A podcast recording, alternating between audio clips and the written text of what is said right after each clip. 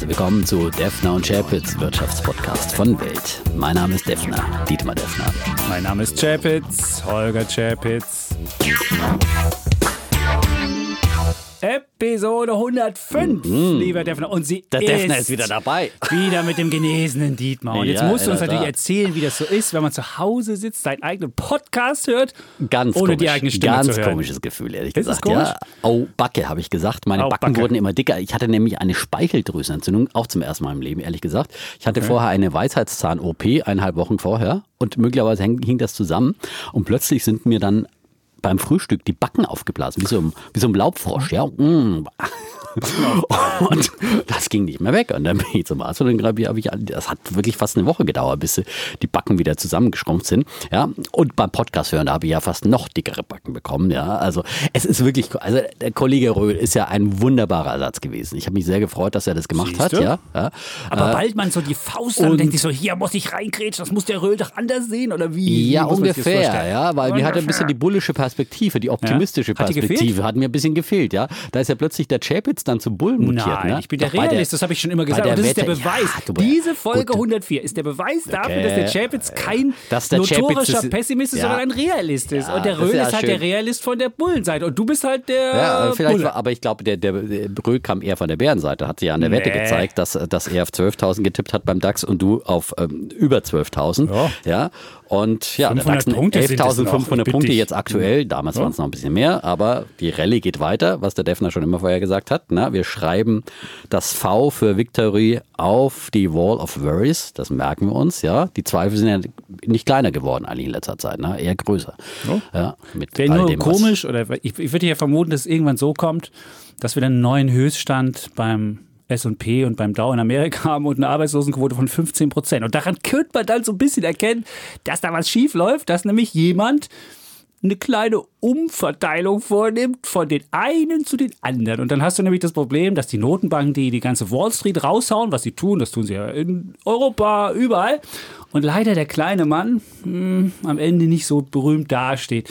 Und das fürchte ich, dass es irgendwann offensichtlich wird und dann weiß ich nicht, was dann passiert. Aber wenn du das so feiern kannst, ich finde das ein bisschen bedenklich zumindest. Naja, Und, die, die, ja. ich glaube eher, natürlich helfen die Notenbanken, aber die Notenbanken helfen letztendlich vor allem auch der Realwirtschaft, weil äh, wenn die Notenbanken nicht da wären, dann hätten wir das, was in der Weltwirtschaftskrise 2000, äh, nicht 2000, 1929 und in den 30er Jahren dann passiert ist in Amerika, als eben keine Notenbanken eingesprungen sind und als es dann eben die große Depression gab. Da gab es dann wirklich Massenarbeitslosigkeit und was jetzt die Notenbanken ja verhindern können, ist, äh, dass es äh, durch diesen durch diesen Schockfaktor dann zu einer lang anhaltenden Wirtschaftskrise und einer großen Depression kommen kann. Und das Geld äh, wird dann, äh, wenn es auch wieder mal ein bisschen glockert wird und so weiter, das sieht man jetzt auch in Deutschland schon mal wieder, äh, dass wieder äh, Optimismus aufkommt. Dann wird das Geld von den wieder IFO-Geschäftsklimaindex, nein, nicht nur Was? an der Börse gibt's, nein. Vergiss es, das wird Nicht nie nur an- passieren. Was? das wird nie passieren, dass die Notenbanken, die jetzt das Geld in die Märkte Habe ich doch gar nicht gesagt. blöd, Nein, dass das Geld auch in rausholen. der Realwirtschaft ankommt, nicht Ach so. nur an den Aktienmärkten. Die Aktienmärkte, äh, es, natürlich hilft den Aktienmärkten das Geld der Notenbanken, aber es ist natürlich auch die Hoffnung, dass und die Vorwegnahme, denn die Aktienmärkte nehmen eine realwirtschaftliche Entwicklung sechs bis zwölf Monate vorweg. Und jetzt gibt es die ersten Indikatoren. IFO-Geschäftsklima gestern ähm, wieder äh, positiver gewesen mit einem leicht optimistischen Ausblick. Das GfK-Konsumklima ist auch wieder angestiegen. Also diese ganzen Stimmungsindikatoren, äh, die sich dann eben auf die Realwirtschaft beziehen, die- steigen wieder an. Es gibt einfach Licht am Ende des Tunnels, dieses langen Corona-Tunnels. Wir wissen noch nicht genau, wann wir rauskommen, aber es ist klar und das nimmt die Börse vorweg, dass wir irgendwann da rauskommen und spätestens, wenn es einen Impfstoff gibt. Und deswegen wird natürlich auch jede Impfstofffortschritt äh, auch an der Börse gefeiert, weil es natürlich äh, dann Hoffnung für die gesamte Realwirtschaft gibt. Das dazu. Das, das, und es gab noch weitere Wünsche Mhm. des Nachkommentierens. Es schrieb jemand, an einer oder anderen Stelle hätte er schon gerne noch vom Defner eine Nachkommentierung Sehr gewünscht. gerne, sehr eine gerne. Nachkommentierung. Und es ging darum, Dröhl hat sich ja über, über Rocket Internet Ja, etwas despektierlich hier geäußert. Ja, über die, aber da hat er- er wirkliche Insights beizutragen. Ja. Das fand ich sehr Und er interessant. hat genau die Sachen gesagt, die ich immer sage. Diese Typen Ihr- interessiert drum- keine, drum der interessiert sich nicht für die Anteilseigner. Dem sind die Anteilseigner fucking egal. Und da muss man sagen, ey, genau das, was ich Ach, immer schön, gesagt dass ihr habe. ist ihr, so. ihr beiden wart euch natürlich extrem einig. Ne? Ja, das weil hat das- mir schon ein ja, das ist ja bisschen, auch- also, ja auch, ja, ja, endlich gibt mir mal einer recht. Ja, endlich mal. So diese große Bestätigung. Also Ja. es hat da schon ein bisschen das Korrektiv gefehlt, ja. Und ich fand es natürlich schon auch interessant, weil Christian Röhl ist natürlich hier bei Rocket Internet immer bei der Hauptversammlung äh, für den äh, DSW vertreten äh, und hat natürlich da nochmal auch gute Einblicke. Und ähm, ich teile in gewisser Weise die Einstellung, ich glaube schon auch, dass, äh, dass Samba momentan einfach die, den Rocket-Kurs eigentlich äh, kleinredet, ja. Äh, ähm, vielleicht sogar schlecht redet, auf jeden Fall keine große Kursfantasie hier erzeugen will. Und das, äh, das zeugt wirklich äh, für mich davon, dass, was ja schon länger die Spekulation ist und die Vermutung ist, dass er Rocket irgendwann von der Börse nehmen will. Und dann äh, versucht er natürlich, den Preis klein zu reden und irgendwann äh, so ein Übernahmeangebot orientiert sich ja dann auch immer am Durchschnittskurs äh, von äh, längeren Perioden.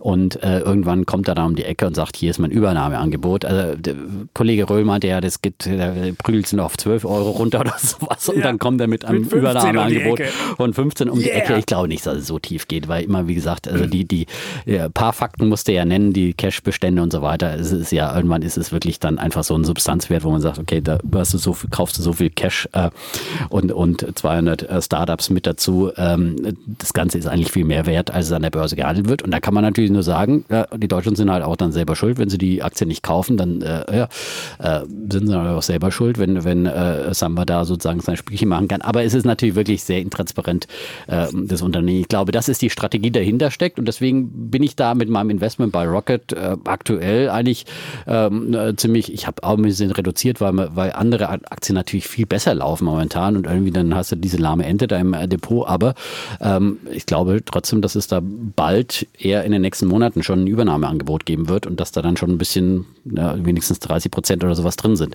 Aber ähm, wie gesagt, bei anderen Aktien kann es vielleicht schneller gehen, man weiß es nicht. Ja? ja, du willst aber niemanden haben, der Aktionäre nicht ernst nimmt und der an der Börse ist, um sein eigenes Süppchen zu kochen. Und genau das macht der Typ. Na gut, sagen, er hat sich noch nie Er ist gekümmert. ja selber sein größter Aktionär, das muss man mal sehen. Ja, ist jetzt nicht so, dass er wollte er, Geld er, einsacken, er wollte immer, er wollte nie die Mitsprache haben. Jede ja, Hauptversammlung war eine Qual. Das habe ich ja schon mit den Stühlen, du erinnerst dich an die ja. Geschichte. Also es war immer schon so, dass er Aktionäre nicht wahrgenommen hat, nicht ernst genommen hat, hat zwei Kapitalerhöhungen gemacht und hat noch irgendwie alles. Und es ist wirklich furchtbar. Es ging einfach nur darum, dass er seine Stiefel machen will und Aktionäre sind nur störend und und Gut, und, aber trotzdem äh, ist er jetzt nicht keiner, der, der hat ja sein, sein Vermögen eben in der Aktie auch mit drin. Also die Hälfte etwa gehört ja schon äh, der Samba-Familie und ihm selber. Und äh, wie gesagt, da ist dann der nächste Schritt, dass man sagt, und das traue ich ihm einfach zu, da er sagt, okay, ich gehe jetzt zur Bank und leihe mir zwei Milliarden noch oder äh, was er noch braucht. Nee, aktuell ist die, die Marktkapitalisierung ja ein bisschen über zweieinhalb Milliarden oder wenn er auch die Hälfte kauft, braucht er noch eineinhalb Milliarden oder sowas vielleicht. Äh, so, und dafür äh, kaufe ich den Laden und dann habe ich in dem Laden irgendwie noch zwei Milliarden Cash liegen. Also das ist auf jeden Fall ein gutes Geschäft und die 200 Startups gibt es obendrauf. Und er weiß natürlich, was diese Startups da wert sind. Und das versucht er eben, deswegen versucht er das so klein zu reden, glaube ich, weil er eben keine Kursfantasie erzeugen will. Aber das halt die Chance eben für den Aktionär möglicherweise äh, bei Rocket Internet jetzt eben für 50 Cent einen Euro zu kaufen. Wenn du ein aktivistischer Aktionär wärst und ihn zwingen könntest, ja. entweder Geld Geld auszuschütten oder mal wirkliches mal. Du kannst ihn nicht zwingen, weil er die Mehrheit hat und er kann da einfach sitzen und kann dich einfach am langen Finger verhungern lassen. Das du hast überhaupt keine, du hast keine Angriffsfläche, ja, genau, du hast ja, nichts. Genau. Ja, vielleicht kommt ja mal so ein David Einhorn daher oder so. Ach, come on, der kauft ja nicht Rocket Internet. Ich glaube, ich habe jetzt mal geguckt, zweieinhalb Milliarden ist der Laden jetzt hm, wert. Das siehst du. Und, äh, ja, ja also aber zuletzt okay. hatten sie 2,1 Milliarden Cash in der Kasse und 200 Startups. Also das ist natürlich äh, eine massive Unterbewertung. Aber wenn es der Markt nicht erkennt, dann hilft es halt auch nichts. Ja? Äh, muss man in der Tat sagen. Aber bei etwas anderem wäre ich dir ja gerne zu Hilfe geeilt äh, beim letzten Podcast. Okay. Äh, bei, 104 äh, bei deinem Bären. Ja? Da hast du ja wirklich reklamiert, die Rentenerhöhungen, die jetzt au automatisch trotzdem kommen, auch in Zeiten der Krise, wo auf der anderen Seite die junge Generation Kurzarbeit geht, viele ihre Arbeitsplätze möglicherweise verlieren werden und dergleichen. Und äh, dass auf der anderen Seite die Rentner dann auch in Zukunft äh, nicht mit einer Kürzung rechnen müssen, sondern immer nur irgendwie ihre automatischen Erhöhungen kriegen. Und äh, dann ist ja der äh, Kollege Röhl da schon über Schafe über den Mund gefahren und gesagt, ja, wir können hier den Generationenkonflikt nicht so anheizen, das geht nicht, wir haben viel zu viele Konflikte in diesem mhm. Land. Ich finde aber, diesen Konflikt muss man wirklich austragen. Ja? Also das ist wirklich etwas, was mir sehr am Herzen liegt. Ich finde, wir müssen diese Generation Ungerechtigkeit, gerade in Sachen Rente, und die Jungen äh, sagen oft, naja, Gott, die Rente ist so weit weg und was interessiert mich das? Äh, und das muss man aber anprangern und das muss man immer wieder thematisieren, weil äh, da wird wirklich ja für ein Wahlvolk, wir haben ja seit 2013 haben die über 50-Jährigen die Wahlmehrheit in, in Deutschland, also die rentennahen Jahrgänge und die Rentnerjahrgänge, ich gehöre quasi auch schon dazu, logischerweise. Und je, natürlich, je näher die Rente kommt, desto mehr bist du geneigt, einen zu wählen, der dir äh, steigende Renten verspricht oder andere Annehmlichkeiten, Rente mit 63, Mütterrente, was es da alles in der letzten Zeit eben für Annehmlichkeiten gab, mit denen das Rentenerfolg beglückt wurde. Und wir sind auf dem Weg in eine Gerontokratie, also in eine Herrschaft der Alten. Und ich finde, das muss aufhören. Und äh, ich finde, da müssen die Jungen viel lauter auch in diesem Punkt ihre Stimme erheben. Das ist nämlich nicht nachhaltig. Sie tragen auf der einen Seite eben die, die Lasten, du sprichst ja immer wieder an, die, die Schulden, die jetzt gemacht werden, ja, die muss die junge Generation abstottern. Sie verlieren jetzt vielleicht mal wieder ihren Job, haben eh schon viel andere äh, Berufs, äh, schwierigere Berufsleben mit weniger Festanstellungen dergleichen, müssen jetzt diese ganze Krise meistern mit Kindern. Und man macht das Ganze ja auch im Augenblick hauptsächlich vor allem auch zum Gesundheitsschutz der älteren Bevölkerung. Und die trägt dann aber keinen finanziellen Anteil. Ich glaube, in Sachen Gesundheit, da sind sie ja alle einig, oder die meisten, dass man sagt, okay, das muss man natürlich machen, aber da muss auch die ältere Bevölkerung und die Rentner müssen auch ihr Schärflein dazu beitragen, finde ich. Und anders geht es gar nicht. Und ich finde in dem Zusammenhang noch einen äh, guten Vorschlag, den der ähm, Habeck gestern gemacht hat, der Grünen-Chef. Ähm, er hat einen Vorschlag der Grünen aus dem letzten Jahr wiederholt. Äh, die fordern jetzt eben auch aus den Erkenntnissen der Corona-Krise, die haben das jetzt nicht so negativ mit den Renten formuliert, aber irgendwie so, nachher die junge Generation hat jetzt hier Verantwortung gezeigt in der Corona-Krise, sie kümmern sich um Ältere und so weiter. Deswegen fordern die Grünen, das Wahlalter auf 16 Jahre abzusenken, schon bei der nächsten Bundestagswahl. Und das wäre längst überfällig.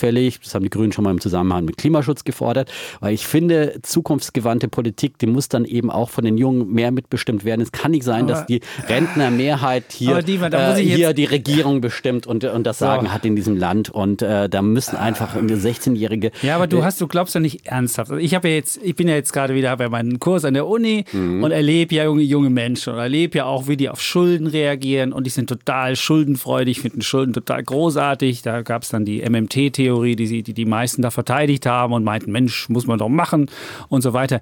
Und ich glaube, die jungen Leute sind, haben einfach nicht das Wissen, dass sie da irgendwie den Kram zurückzahlen müssen. Und bei der Rente, glaube ich, wissen sie auch nicht, wie es funktioniert. Und ja, ich, ja, und ich hatte ja nicht mal argumentiert, dass man den Rentnern dieses Jahr ihre Erhöhung wegnehmen soll. Ich habe nur gesagt, wenn es nächstes Jahr runtergeht mit den, also wenn es dieses Jahr mit den Löhnen runtergeht und die Renten orientieren sich an den Löhnen, dann muss das auch irgendwie in den Renten sich spiegeln. Und bisher ist es ja so, nach unten wird alles gekappt, nach oben machen sie alles voll mit. Und das geht halt nicht. Das war ja meine Argumentation.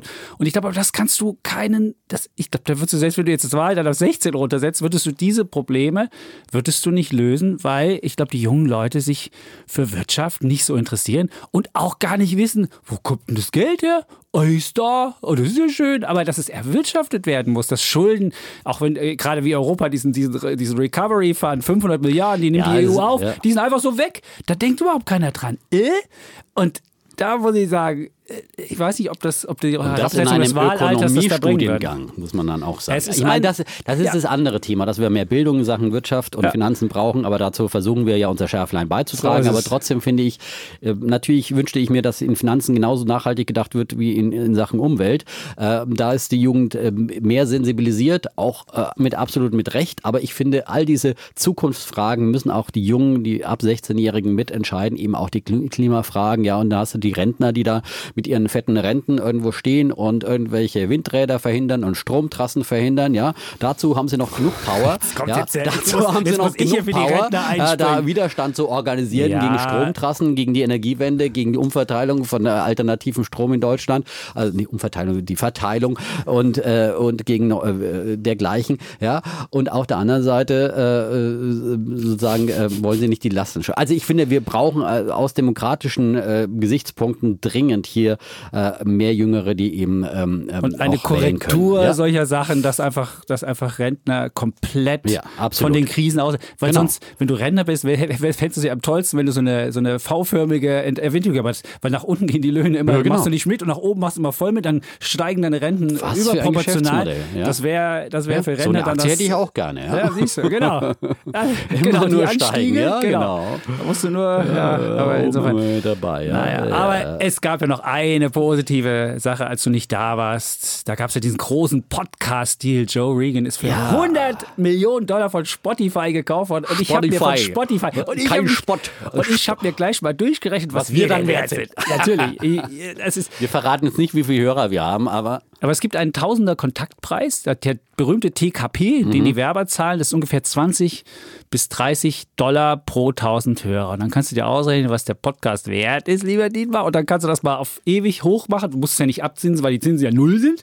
Und dann kannst du ausrechnen, den Barwert, wie viel wir wert sind. Und was ist da jetzt bei dir rausgekommen? Das verrate ich jetzt Also, nicht. Du musstest ja, die Frage ist ja, wie lange machen wir das? Wenn du es auf alle Ewigkeit auf alle hochrechnen würdest, Ewigkeit, gut. dann wären wir, glaube ich, schon ziemlich reich. Und wenn wir Also jetzt sagen, so nach drei um Jahren mit- oder fünf Jahren. Mit, um mit John Maynard Keynes zu sprechen, dem großen Ökonomen, langfristig sind wir alle tot. Ja? Man muss sagen, Podcasts Also sind halt wirklich ein sehr, und das habe ich auch jetzt bei meinen Studierenden festgestellt, die jetzt auch auf Podcasts voll machen, die Mhm. machen also ihre, ihre Leistung in Podcasts. Podcast ist was ganz, du gehst in die Gehörgänge der Leute, das ist was Ja. wirklich Intimes. Du hast Ja. ein ganz anderes Verhältnis zu den Leuten, die, als wenn du, wenn du einfach nur schreibst. Und, Ja.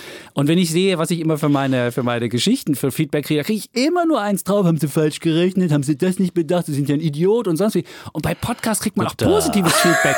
Das ist, das ist, das ist wirklich ein, Danke, lieber Dietmar. Nein, es ist einfach, es ist einfach ein viel, ein viel sympathischeres Medium fast schon und, und du kriegst einfach viel nettere, Ja, netteres, netteres Video und das ist wirklich wunderbar. Und deswegen habe ich mich besonders gefreut, dass Podcast jetzt wirklich so wir ja, eine der Kollege Aufmerksamkeit kriegt. braucht auch positive Aufmerksamkeit. Unbedingt. Und braucht Herzchen, ja, das hat er ja auch Ich in der Herzchen, weil- legendären ja. Folge 100 eingestanden. Ja, Ja, weil ich von meinem Und, Vater äh, keine Liebe in der ja, Kindheit und bekommen hier kriegt habe. er die Genau. Liebe, die er verdient. Ja? Genau, die Liebe, auch genau. ab und zu mal ein paar Prügel, aber immer Zuckerbrot und Peitsche. Ne? So auch vom es. Defner. Ja? Und jetzt Ja. bin ich wieder da. Ja? Und meine äh, ist Therapie-Podcast ist jetzt wieder ist auch wieder vorbei mit hier mit einem, der dir immer die Meinung bestärkt. Ne? Also es gibt wieder die Widerrede.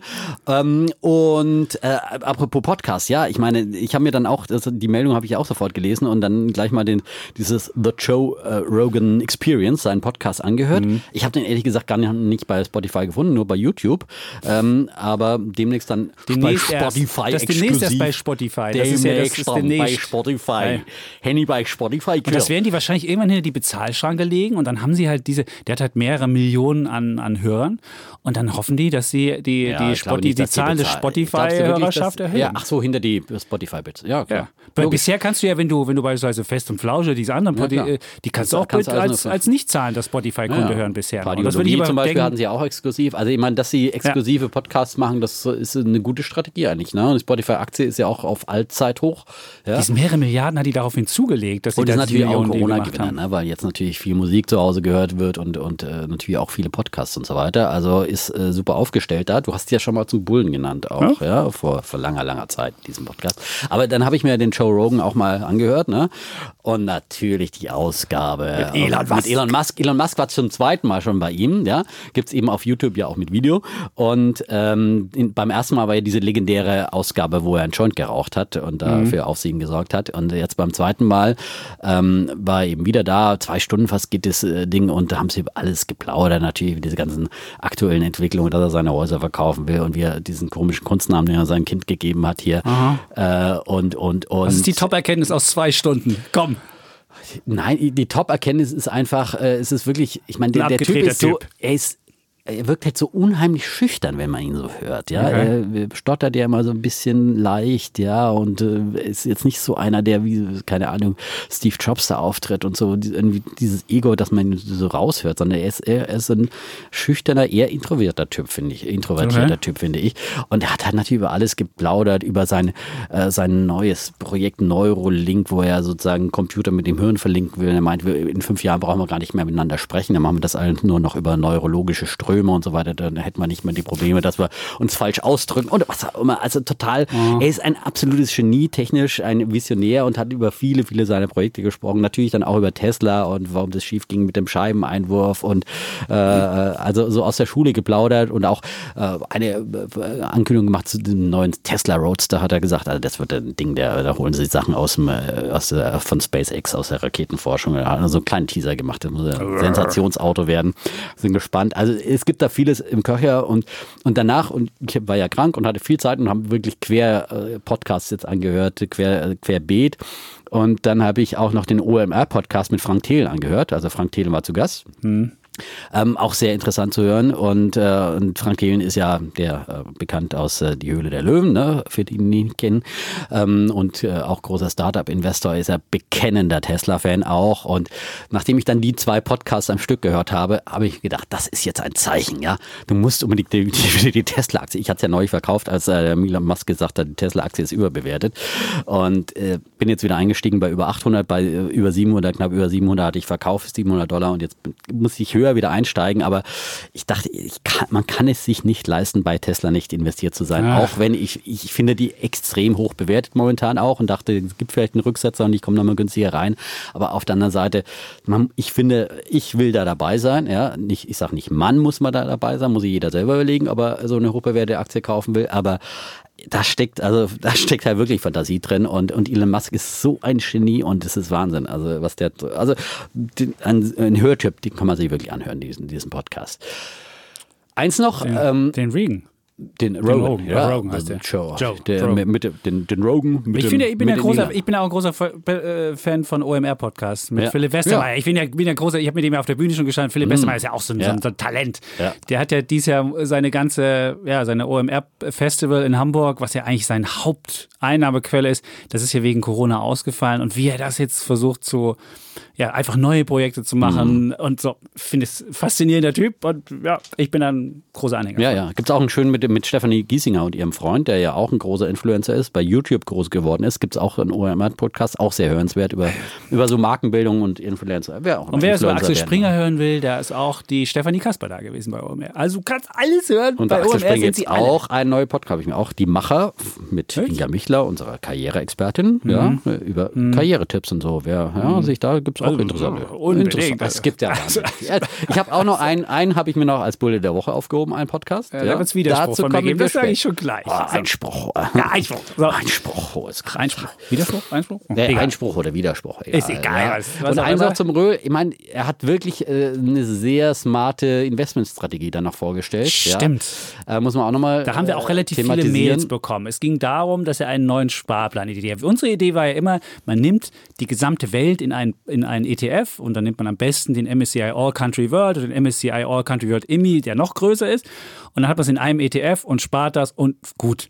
Und der Röhl hat jetzt die Idee, der sagt, auch gut, aber ich habe zwei Faktor-ETFs gefunden, wo spezielle Faktoren sind. Das eine ist Momentum, also immer die Aktien, also da sind die Aktien drin, die halt immer Speed haben. Und der Röhl sagt, ich bin einer, der hat Speed und ich finde das cool und die sind angesagt. Also die, äh, ja, einen positiven Trend und die, Ja, im Prinzip, Trend. man kauft dann immer die Gewinneraktien, Genau, immer die, die natürlich. Äh, und das zweite war Low Volatility und die mische ich zusammen. Low Volatility heißt, die nicht so stark schwanken. Und wenn ich dann die Speed und nicht so stark schwanken zusammenpacke, dann habe ich da ein tolles Ding und damit kann man auch einen Sparplan machen. Jetzt haben viele gefragt, warum habt ihr, und ich habe dann noch gesagt, ich habe den Momentum auch selbst, den habe ich mir mal gekauft, weil der ist ganz, ein ganz lustiger ETF. Und dann sagen, warum empfiehlt ihr uns den ein, wenn ihr selbst das anders macht? Das war so fast schon so ein Vorwurf. Oh. Und dann habe ich gleich gesagt, also wenn man den ETF Momentum hat, Momentum, also wo immer die Aktien kauft, die besonders gut laufen. Ein Trend kann kippen. Und diese, diese, diese ETF setzt auf ja, Momentum sechs bis zwölf Monate. Und dann kann man auch einfach mal daneben liegen. Und wenn man ein Basisinvestment hat, will man nicht irgendeine Wette eingehen. Da will man die gesamte Welt haben und will dabei nicht wetten, irgendein Land übergewichten, untergewichten, irgendeinen Trend, irgendeinen Faktor. Das will man einfach nicht. Und deswegen würde ich immer sagen, als Basisinvestment die, die wir empfehlen. Und wenn man dann noch sagt, hey, ich muss noch ein bisschen Speed haben hier und noch ein bisschen äh, Low Volatility hier, kann man ja gern dazu machen, aber es ist nicht das Basisinvestment. Ja. Und ich habe mal geguckt, was in diesem Momentum drin ist. Da hat man natürlich all die gut gelaufenen Aktien, die gerade sauber, äh, super laufen. Apple, Microsoft, Amazon, Johnson Johnson, Nvidia, United Health Group, Alphabet, so, sogar Roche, also diese, diese, diese Und Pharma- Tesla nicht zu vergessen. Und ich bin Tesla-Aktionär darüber. Genau, über meinen, über meinen ETF-Momentum, ganz genau. Es ist die 14 äh, stärkst gewichtete Aktie mit 1,5 Prozent. Ich bin mit ja. 1,5 Prozent bei meinem ETF bei Tesla dabei. Ja. Ja, immerhin, also der Kollege ist auch dabei und man, natürlich ist man Ja. bei einem äh, normalen MSCI All Country World auch bei Tesla mit dabei. Wobei im S&P 500 sind sie ja zum Beispiel nicht mit drin zum Beispiel. Ne? Da müssen sie erstmal noch es Gewinne machen. geschafft, Nachhaltige Gewinne, lieber Nachhaltig. Dietmar. Ich glaube, das kommt. Aber das Keine, kommt bestimmt. kommt. Ja, ich glaube, vier Quartale in Folge oder so brauchen Ja. sie und drei haben sie ja schon. Also macht dir da mal keine Sorgen. Ja. Die ganzen Sorgen, die du mit Tesla in der Vergangenheit gemacht hast, die waren ja alle unbegründet, wie man, Unbegründet. wie man gelernt hat. Unbegründet. Aber ich meine, dieser Momentum, ich meine, das ist schon der Hammer, wie der performt hat in den letzten Ja. zehn Jahren und vor allem irgendwie quasi fast oder sogar jedes, jedes Jahr positiv im Gegensatz zum, zum ähm, All Country World. Also das ist vielleicht schon eine interessante Beimischung, aber in der Tat, es ist einfach mit einem höheren Risiko und zu, zu glauben, dass immer nur die Gewinner immer, immer, immer weiterlaufen, äh, weil sie jetzt zehn Jahre lang gelaufen sind, das, das kann natürlich auch ein Trugschluss sein und ich erinnere mich halt immer, mein, mein äh, sozusagen äh, einschneidendes Erlebnis war natürlich das Platzen der Dotcom-Blase. Damals, damals äh, waren sie, gab es ja auch die Momentum-Aktien, die Internet- und Telekom-Aktien damals, als die Telekom über 110 war. Das wäre ja dann die Momentum-Aktie der Stunde gewesen, So äh, die damals in solchen Fonds dann hochgewichtet gewesen wäre. Ja, die war damals über 100 Euro und äh, jetzt kriegt sie seit äh, de, äh, über 15 Jahren oder seit dem äh, Platzen dann äh, bei äh, teilweise ja unter 10 Euro herum und aktuell so, keine Ahnung, 14, 14, 15, 14 13, Euro. ja, das 76 ist immer noch genau der sind. Ja. Emissionspreis, zu dem sie damals an die Börse kamen. Aber du hast es gab, Dividenden es gab immer schöne Dividenden. Okay. Mhm. Nein, aber das muss man mal sehen. Das immer, Man denkt immer, auch eine Apple oder eine Amazon, oder die können immer, die laufen immer so weiter. Auch und, eine Microsoft äh, hatte viele Jahre saure Genau. Gurkenzeit. Und, Das muss man ähm, immer wissen. Mhm. Und wenn dann so ein Momentum-ETF nur einmal im halben Jahr dann wieder neu justiert wird, ja,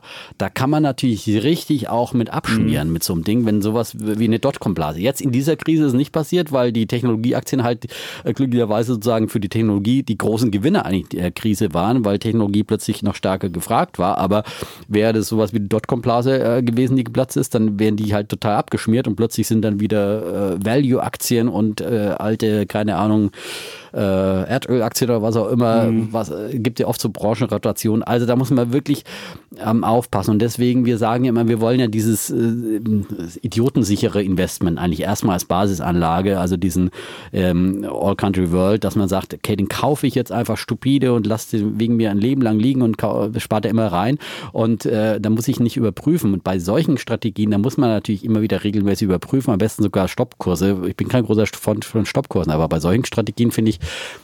muss eigentlich schon ein Stoppkurs mit dran, weil, wie gesagt, wenn es normal nicht mehr funktioniert, auch die Mhm. ganze Strategie mehr, da muss man auch gucken, dass man da wieder rauskommt. Also, äh, Genau, das ist auf jeden Momentum Fall ist so ein bisschen Risiko. Mhm. FOMO. Ich würde sagen, das ist so Fear of Missing Out. Das geht wirklich auf die Gier so ein bisschen. Und da dieser FOMO-Trend jetzt schon seit, glaube einer Dekade läuft, läuft das halt sehr gut.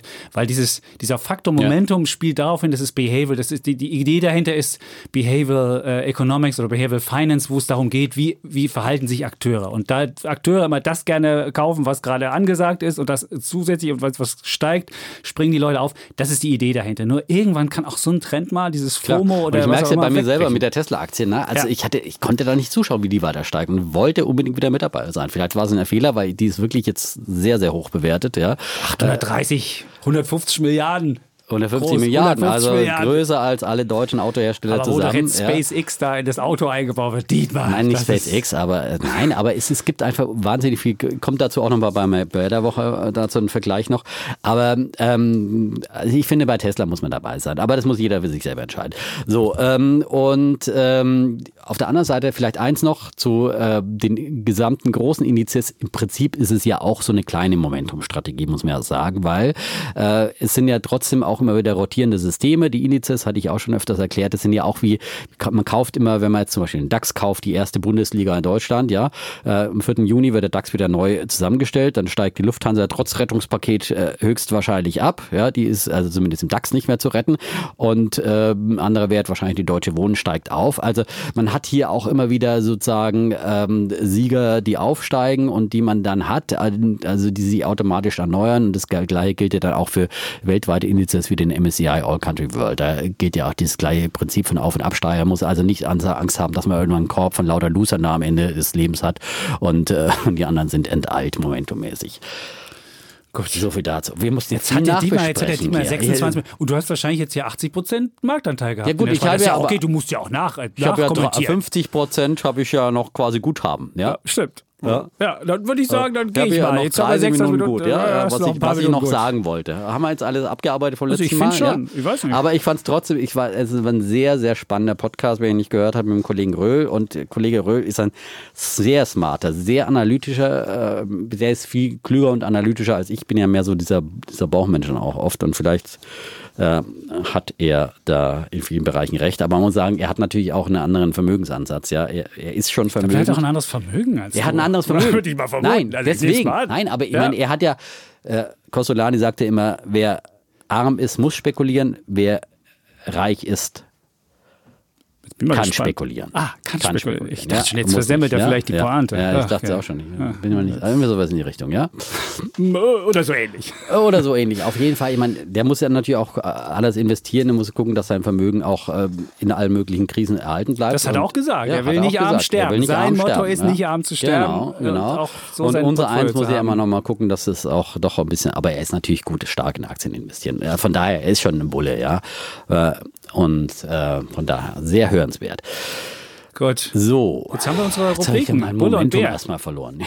Jetzt haben wir Bulle und Bulle Bär. und Bär haben wir, Ja, ja. würde ich Ja. denken. Ich würde sagen, du kriegst die, den Nein, ich, Vortritt. will- ich habe mir jetzt erstmal vor. ich will Wirklich? Jetzt im Wasser Ich würd dann, weil ich ja ja, du fängst. weil Weil, ich ja du hast das letzte Mal behauptet, ich würde immer anfangen. Ist ja auch so. Ich meine, ist so. Du kriegst meistens, ich gebe dir meistens den Vortritt. Na klar. Dietmar, Ja, oft, aber. jetzt schilder sich erstmal ein neues Wasser ein. Sehr schön. Wein und du kannst dann mal- gleich ein bisschen Wein in den Wasserkuchen Ich komme ja mit gießen, meinem- oder? mit meinem Gießt du Klassiker heute mal ein bisschen. Wein ins Wasser? Ähm, Gott. Dann komme ich, weil ich ja Bär bin, ist mal Bär der Woche ganz, äh, beginne ich damit. Und zwar mein Bär der Woche ist ähm, Italien. Ach, Und. Solidarität. Ach, Das ist ja Italien, mal eine. Überraschung. Ja, ja. Italien, Italien. von dir. Bär der Woche. Und es geht um Solidarität, es geht um Solidarität und die Frage, ob Solidarität eine Einbahnstraße ist. Ich bin etwas irritiert worden in der vergangenen Woche. Hat nämlich Italien eine sogenannte Volksanleihe oder auch Patriotenbond genannt, in, äh, ähm, an, an den Markt gebracht. Und zwar im Volumen von 22,3 Milliarden Euro. Das ist ein neuer Rekord für einen Patriotenbond. Und dachte ich mir, Mensch, das ist ja schön, dass die einfach mal so und die ist die, es geht darum, private Sparer in Anleihen zu bekommen. Und dann dachte ich mir, naja, der Italiener ist ja reicher als der Deutsche. Und wenn man sich mal die Zahlen anguckt, hat, ist der Median-Haushalt in Italien hat 92.000 Euro und der Median-Haushalt in Deutschland hat nur 35.000. Also die, sind, die Italiener sind schon mal reicher, was mich ja sowieso schon immer irgendwie irritiert, dass der Italiener immer gerettet werden will, obwohl der Durchschnittshaushalt reicher ist. Könnte daran liegen, dass der Staat so arm ist, dass er keine Steuern erhebt. Aber gut, das war das eine. Aber dann dachte ich mir, okay, kein Problem. Haben sie auch platziert, das fand ich auch gut, war, kam, haben ja auch genug Kohle auf dem Konto, die Italiener. Aber dann habe ich mir die Konditionen angeguckt und dann hatte diese Anleihe 1,4 Prozent für fünf Jahre, 1,4 Prozent, aber nicht einfach nur 1,4 Prozent, sondern 1,4 Prozent reale Rendite. Also auf die Inflation noch drauf. Nun kann man sagen, okay, in Italien ist die Inflation gerade nicht so hoch, weil die in der Krise stecken, aber du kriegst also eine reale Rendite von 1,4 Prozent. Und wenn du dann noch die Anleihe bis zum Schluss hältst, bekommst du noch einen Bonus von 0,8 Prozent obendrauf. Dann dachte ich mir, Mensch, die müssen ja viel Geld haben, wenn die so viel an ihre Leute ausschütten können. Habe es mal durchgerechnet und kam dann raus, dass die für diese Verzinsung müssen sie ungefähr, je nachdem wie die Inflationsrate aussieht, 1,6 Milliarden Zinsen ausschütten an ihr Volk. Und dachte ich mir, Mensch, 1,6 Milliarden, haben die nicht irgendwie gerade ein Problem und müssen die nicht irgendwie Geld sparen? Und habe mal geguckt, was hätten sie ausgeben müssen, wenn sie es am Markt aufgenommen hätten zu normalen Konditionen. Das hätte man gucken können. Da hätten sie wesentlich hätten sie nur die Hälfte ausgeben können. Und dann habe ich nochmal geguckt, es gibt jetzt diesen neuen ESM-Rettungsschirm und da hätten sie das gleiche Geld für 10 Jahre zu 0,1 Prozent bekommen und hätten also 1,5 Milliarden weniger ausgeben müssen. Also haben, hätten sie sparen können 1,5 Milliarden Euro an Steuergeld. Und dann frage ich mich, wenn ein Land gerettet werden will, kann es dann noch an sein Volk 1,5 Milliarden einfach verschenken? Geht das so? Das wäre so, als ob du die Lufthansa bist und du wirst gerettet vom Staat und dann sagst du, oh, jetzt kriegt das Management noch einen Top-Bonus oben drauf und dann gibt es noch obendrauf dazu noch eine fette Dividende für alle Anteilseigner. Und da denke ich mir so, nee. Also diese italienische Attitüde immer zu sagen, oh, ihr müsst solidarisch sein und so. Und das eigene Volk, A, immer zu schonen. Keine, es gibt keine Erbschaftssteuer in Italien. Die Italiener sind wesentlich reicher als die Deutschen. Und am Ende könnte es passieren, dass sie A, ihren Sparern eine richtig fette Rendite geben und dass diese fette Rendite von unserem Steuergeld bezahlt wird, von den Leuten, die ärmer sind. Und da sage ich ehrlich, Dietmar, da ist die Solidarität, da hört bei mir der Solidaritätsgedanke wirklich Die auf. eine Solidarität mit Und dann- angefangen. Kann und dann, ich mir jetzt nicht direkt und dann, erinnern. Und dann sage ich mir, wie kann es sein? Und warum geht da nicht in Europa ein Aufschrei auf, wenn du 1,6 Milliarden Steuergeld oder 1,5 Milliarden Steuergeld versemmelst, damit die Sparer mehr Kohle da kriegen? Und da sagt keiner, äh, könnt ihr eine Merkel mal sagen oder Macron, die natürlich nicht, klar. Äh, äh, Macron auf jeden Fall nicht, weil der will ja auch Kohle haben. dass da keiner kommt und sagt, das ist, das ist unsolidarisch, dass ihr so viel Geld raushaut. Und da sage ich deswegen, mein Bär der Woche ist Für diese. Ausnahmsweise mal für Italien. Ja, Ja. also, da, da, da, da wäre ich wirklich sprachlos. Und die, da kannst du jetzt wieder Ja, sagen, ah, wir sprachlos müssen das solidarisch sein und sonst was. Es Nein, ist einfach wirklich, mal- es ist eine Menge ist ja immer, dass die, äh, äh, dass Europa den Italienern Geld leihen muss. Jetzt äh, holen sie sich das Geld von der eigenen Bevölkerung, passt es dir auch nicht, ja? Ist doch wunderbar, wenn dann die Italiener ihrer eigenen Regierung dann äh, äh, sie einen, Geld? Kredit geben. Und Dass sie ich Geld meine, verschenken? Bei den Marktzinsen bemängelst du ja auch immer, dass das nur damit zusammenhängt, dass es, das ist halt, keine Ahnung, ich kenne jetzt auch die Bedingungen der Anleihe nicht. Vielleicht ist das, keine Ahnung, irgendwie eine schlechter gestellte Anleihe, was auch immer. Das ist keine schlechter Äh, gestellte Anleihe, das ist eine ganz normale Anleihe.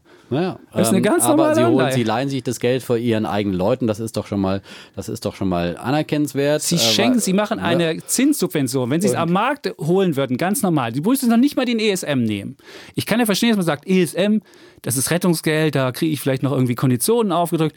Du hättest es einfach zu normalen Marktkonditionen, und da die EZB ja am Markt ist und die ja auch wollen, dass die EZB alles kauft und die EZB kauft ja auch, hätten sie es, auch da hätten sie die Hälfte Ja, sparen aber das können. kritisierst du ja immer, dass die EZB so viele Anleihen kaufen Ja, muss. aber ich meine, äh, jetzt können Sie es so. doch mal nutzen. Es kann ja nicht sein, dass wir Ach über so, die EZB halt. Ah. Anleihen kaufen, denen die, an, denen die Zinsen runterbringen. Und dann schenken sie an ihr Volk in so einer, in so einer Patriotenanleihe einfach 1,5 Milliarden Euro. Nee, Dietmar, das Ich ist glaube, keine sie Solidarität. Und ich sag dir, was dir, ihr Kreditportfolio. was mit ja. dir passieren wird. Du bist dieser Typ, der darf demnächst die Steuern erhöhen. Und das, du, du wirst noch schöne Sachen erleben, was, was mit deinen Steuern passiert. Du hast dann das Problem, dass diese 500 Milliarden, die wir jetzt einfach mal so von der EU aufnehmen und Das war ja dein Bär der Woche, letzte ja. Woche, ja. Nein, es war mein Bulle letzte Woche, weil es, weil es Ja, äh, hintenrum durch Ja. die. äh, Und ich denke mir, das kann echt nicht sein. Das ist keine Solidarität. Das ist einfach eine Subvention. und Ich in würde ja mal gerne hören, wie deine. Solidarität für Europa. Das können wir mal extra diskutieren. Dann Gut. Kannst du mal dein Solidaritätsmodell für Eu- Europa äh, ja, dann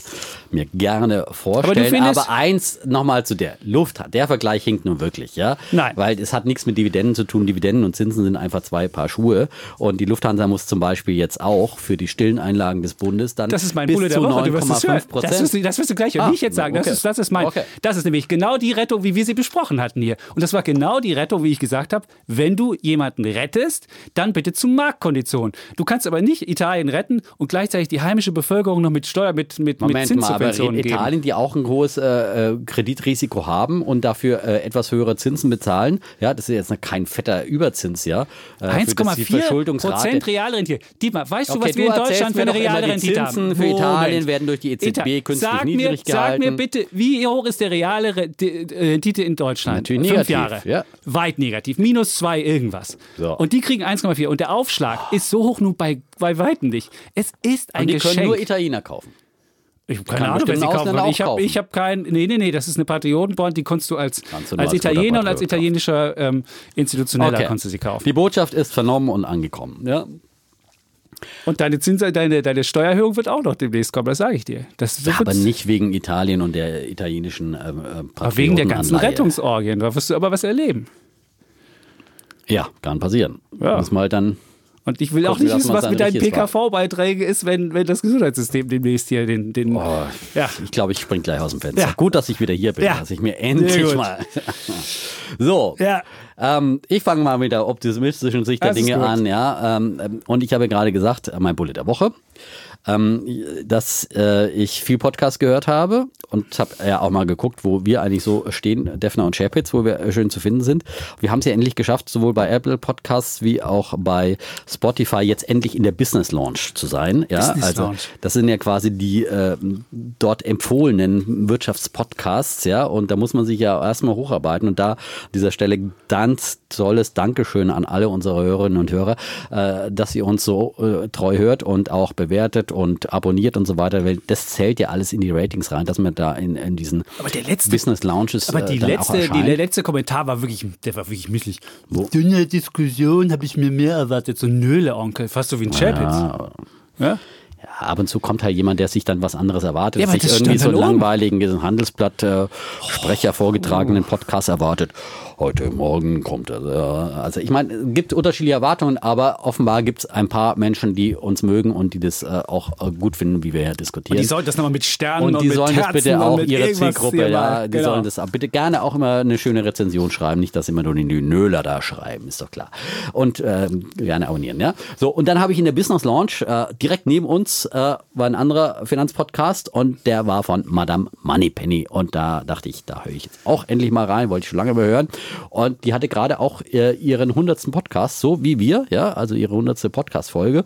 Und die habe ich mir als erstes angehört und da erzählt sie halt auch ein bisschen von den Anfängen. Und also Madame Moneypenny äh, ist sozusagen äh, insgesamt ein Projekt von Natascha Wegelin, die ist mittlerweile 34 Jahre alt, äh, Ruhrpott-Kind. Und äh, das hört man auch, die hat so eine flotte, freche Schnauze, hört man gerne zu. Und äh, was weiß ich, Dortmund-Fan und alles Mögliche, ja. Ähm, erzählt viel auch äh, Privates so, äh, wie wir es ja auch tun. Und äh, hat eine interessante Biografie. Sie äh, ist nämlich Gründerin eigentlich. Also diese Madame Moneypenny ist mehr so ein Neben, Nebenerwerb und äh, Nebenprojekt, äh, das sie gegründet hat. Ähm, sie hat eigentlich äh, WG-Suche gegründet, äh, ziemlich erfolgreiches äh, sagen Immobilienportal ja auch. Ähm, und wo man eben äh, WG-Mitbewohner sich suchen kann. Mit 25 hat sie das schon gegründet und ähm, da hat auch jemand im 100. Podcast danach gefragt und äh, gefragt, wie sie das gemacht hat. Und da hat sie gesagt, ich hatte keinen Plan, ich wusste, dass ich nichts wusste, sonst hätte ich es nicht gemacht. Gewöhnt auch daran, nichts zu wissen. Das ist ihre Empfehlung. Ja, dann muss sie sofort an den Chapitz denken, ja, der immer vorher alles wissen will, bevor er irgendwas macht. Und sie sagte einfach machen, machen, machen. Und ähm, finde ich äh, grundsätzlich eine, eine Die gute Devise. Gimpelstrategie würde ich sie nennen. Die Das ist die Gimpelstrategie. Aber mir ist Die sofort sympathisch, die Gimpelstrategie. Frau, muss ich sagen. Nein.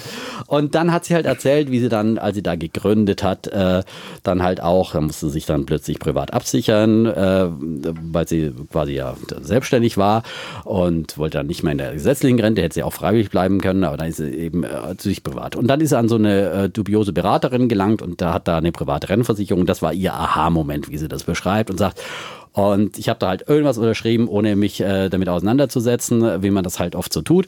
Und weil ich ganz andere Projekte im, äh, im, im Kopf hatte, gerade mit der Gründung und so. Und dann hat sie irgendwann später, hat sie halt erst gemerkt, was sie da, sie hat dann gesagt, ich habe da einen Eimer voller Scheiße gekauft letztendlich und Tausende von Euros an Provision verloren und so weiter. So. Und das war ihr Aha-Moment, ihr Entwicklungserlebnis. Und von da an hat sie gesagt, ich will jetzt einfach nur noch äh, sozusagen äh, finanziell Dinge äh, abschließen, Dinge kaufen, die ich auch selbst verstehe und, äh, und hat sich da ähm, eingearbeitet in diese Finanzmaterie und liest eben jetzt seitdem alles über Börse, Vermögensanlage, Aktien und ETS, wie sie schreibt, und dann souveräne Entscheidungen treffen zu können. Und sie sagt, anderen Frauen geht es eben genauso wie mir. Und das ist eben ihre Mission. Sie hat eine Mission, wir haben die ja im Podcast auch ähnlich, wir sagen ja auch unser, ja, wie gerade zum Beispiel in unserem 85er Podcast, wo wir das gepredigt haben, hallo, ähm, selbstverantwortlich ähm, und sozusagen in die, in die finanzielle Freiheit, wo wir dazu ermutigen wollen. Und genau das tut sie halt speziell mit der Zielgruppe Frauen, weil sie sagt, warum gerade äh, Frauen, sie äh, sagt, äh, 75 Prozent der Frauen zwischen 35 und 50 Jahren droht später die Altersarmut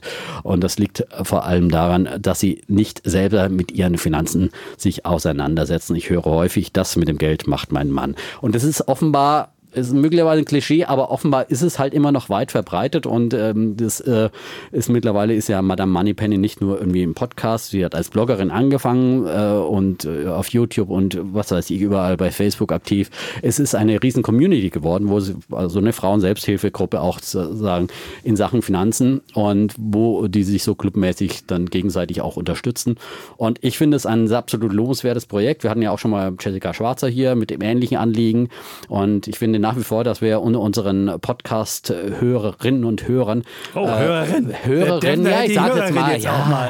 Sonst sagt er immer nur Hörer. ja, mit dieser Gendersprache muss man sich echt noch ein bisschen, aber ich sage es jetzt explizit mal, aber wir haben leider halt einfach sehr wenige Hörerinnen, äh, was man jetzt so an Response immer wieder kriegt und äh, da würde ich auch mal sagen, dass da die Quote eher äh, 90 Prozent zu 10 Prozent ist, äh, Männer, Frauen und ähm, es ist halt möglicherweise auch so ein Indikator dafür, dass sich Männer eher für Finanzen interessieren und und äh, für Börse und dergleichen und, und, und Frauen eben nicht. Und liebe, liebe Mädels, liebe Frauen, ihr müsst es in ganz jungen Jahren äh, lernen und das predige ich immer wieder auch jungen Kolleginnen hier in der Redaktion, den Volontärsjahrgängen, mit denen wir dann immer an die Börse fahren, äh, mit jedem Jahrgang und sage ich immer, das ist immer wie so eine Kaffeefahrt, wo ich dann sage, hallo und ihr müsst euch jetzt wirklich um ETF-Sparpläne kümmern. Es ist der Einstieg, wenn ihr einsteigt ins Berufsleben, dann muss es einfach dazugehören und da mache ich auch immer die Erfahrung, dass die allermeisten ähm, sagen, damit extrem wenig am Hut haben und dass sich eher die Mädels weniger dafür interessieren als, als die Jungs. Aber ähm, wie gesagt, äh, es muss sich da was bewegen und, und gerade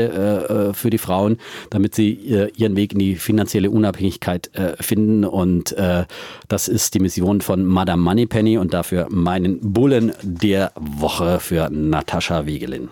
Ja, also das kann ich nur hinzufügen, da musst du nicht Miss Money Penny hören, um als Frau. Kannst auch uns hören. Genau, das würde ich sagen. Aber das reicht doch völlig aus. Und das finde ich, ich finde ja, ja, extra Frauen-Podcast, diese ganze Frauenbewegung, so, so ehrenwert das ist, aber oh, da wird Klischees darunter. Ich habe mir das auch angehört und dachte so, nee, der darf nicht wirklich, will er den hier empfehlen.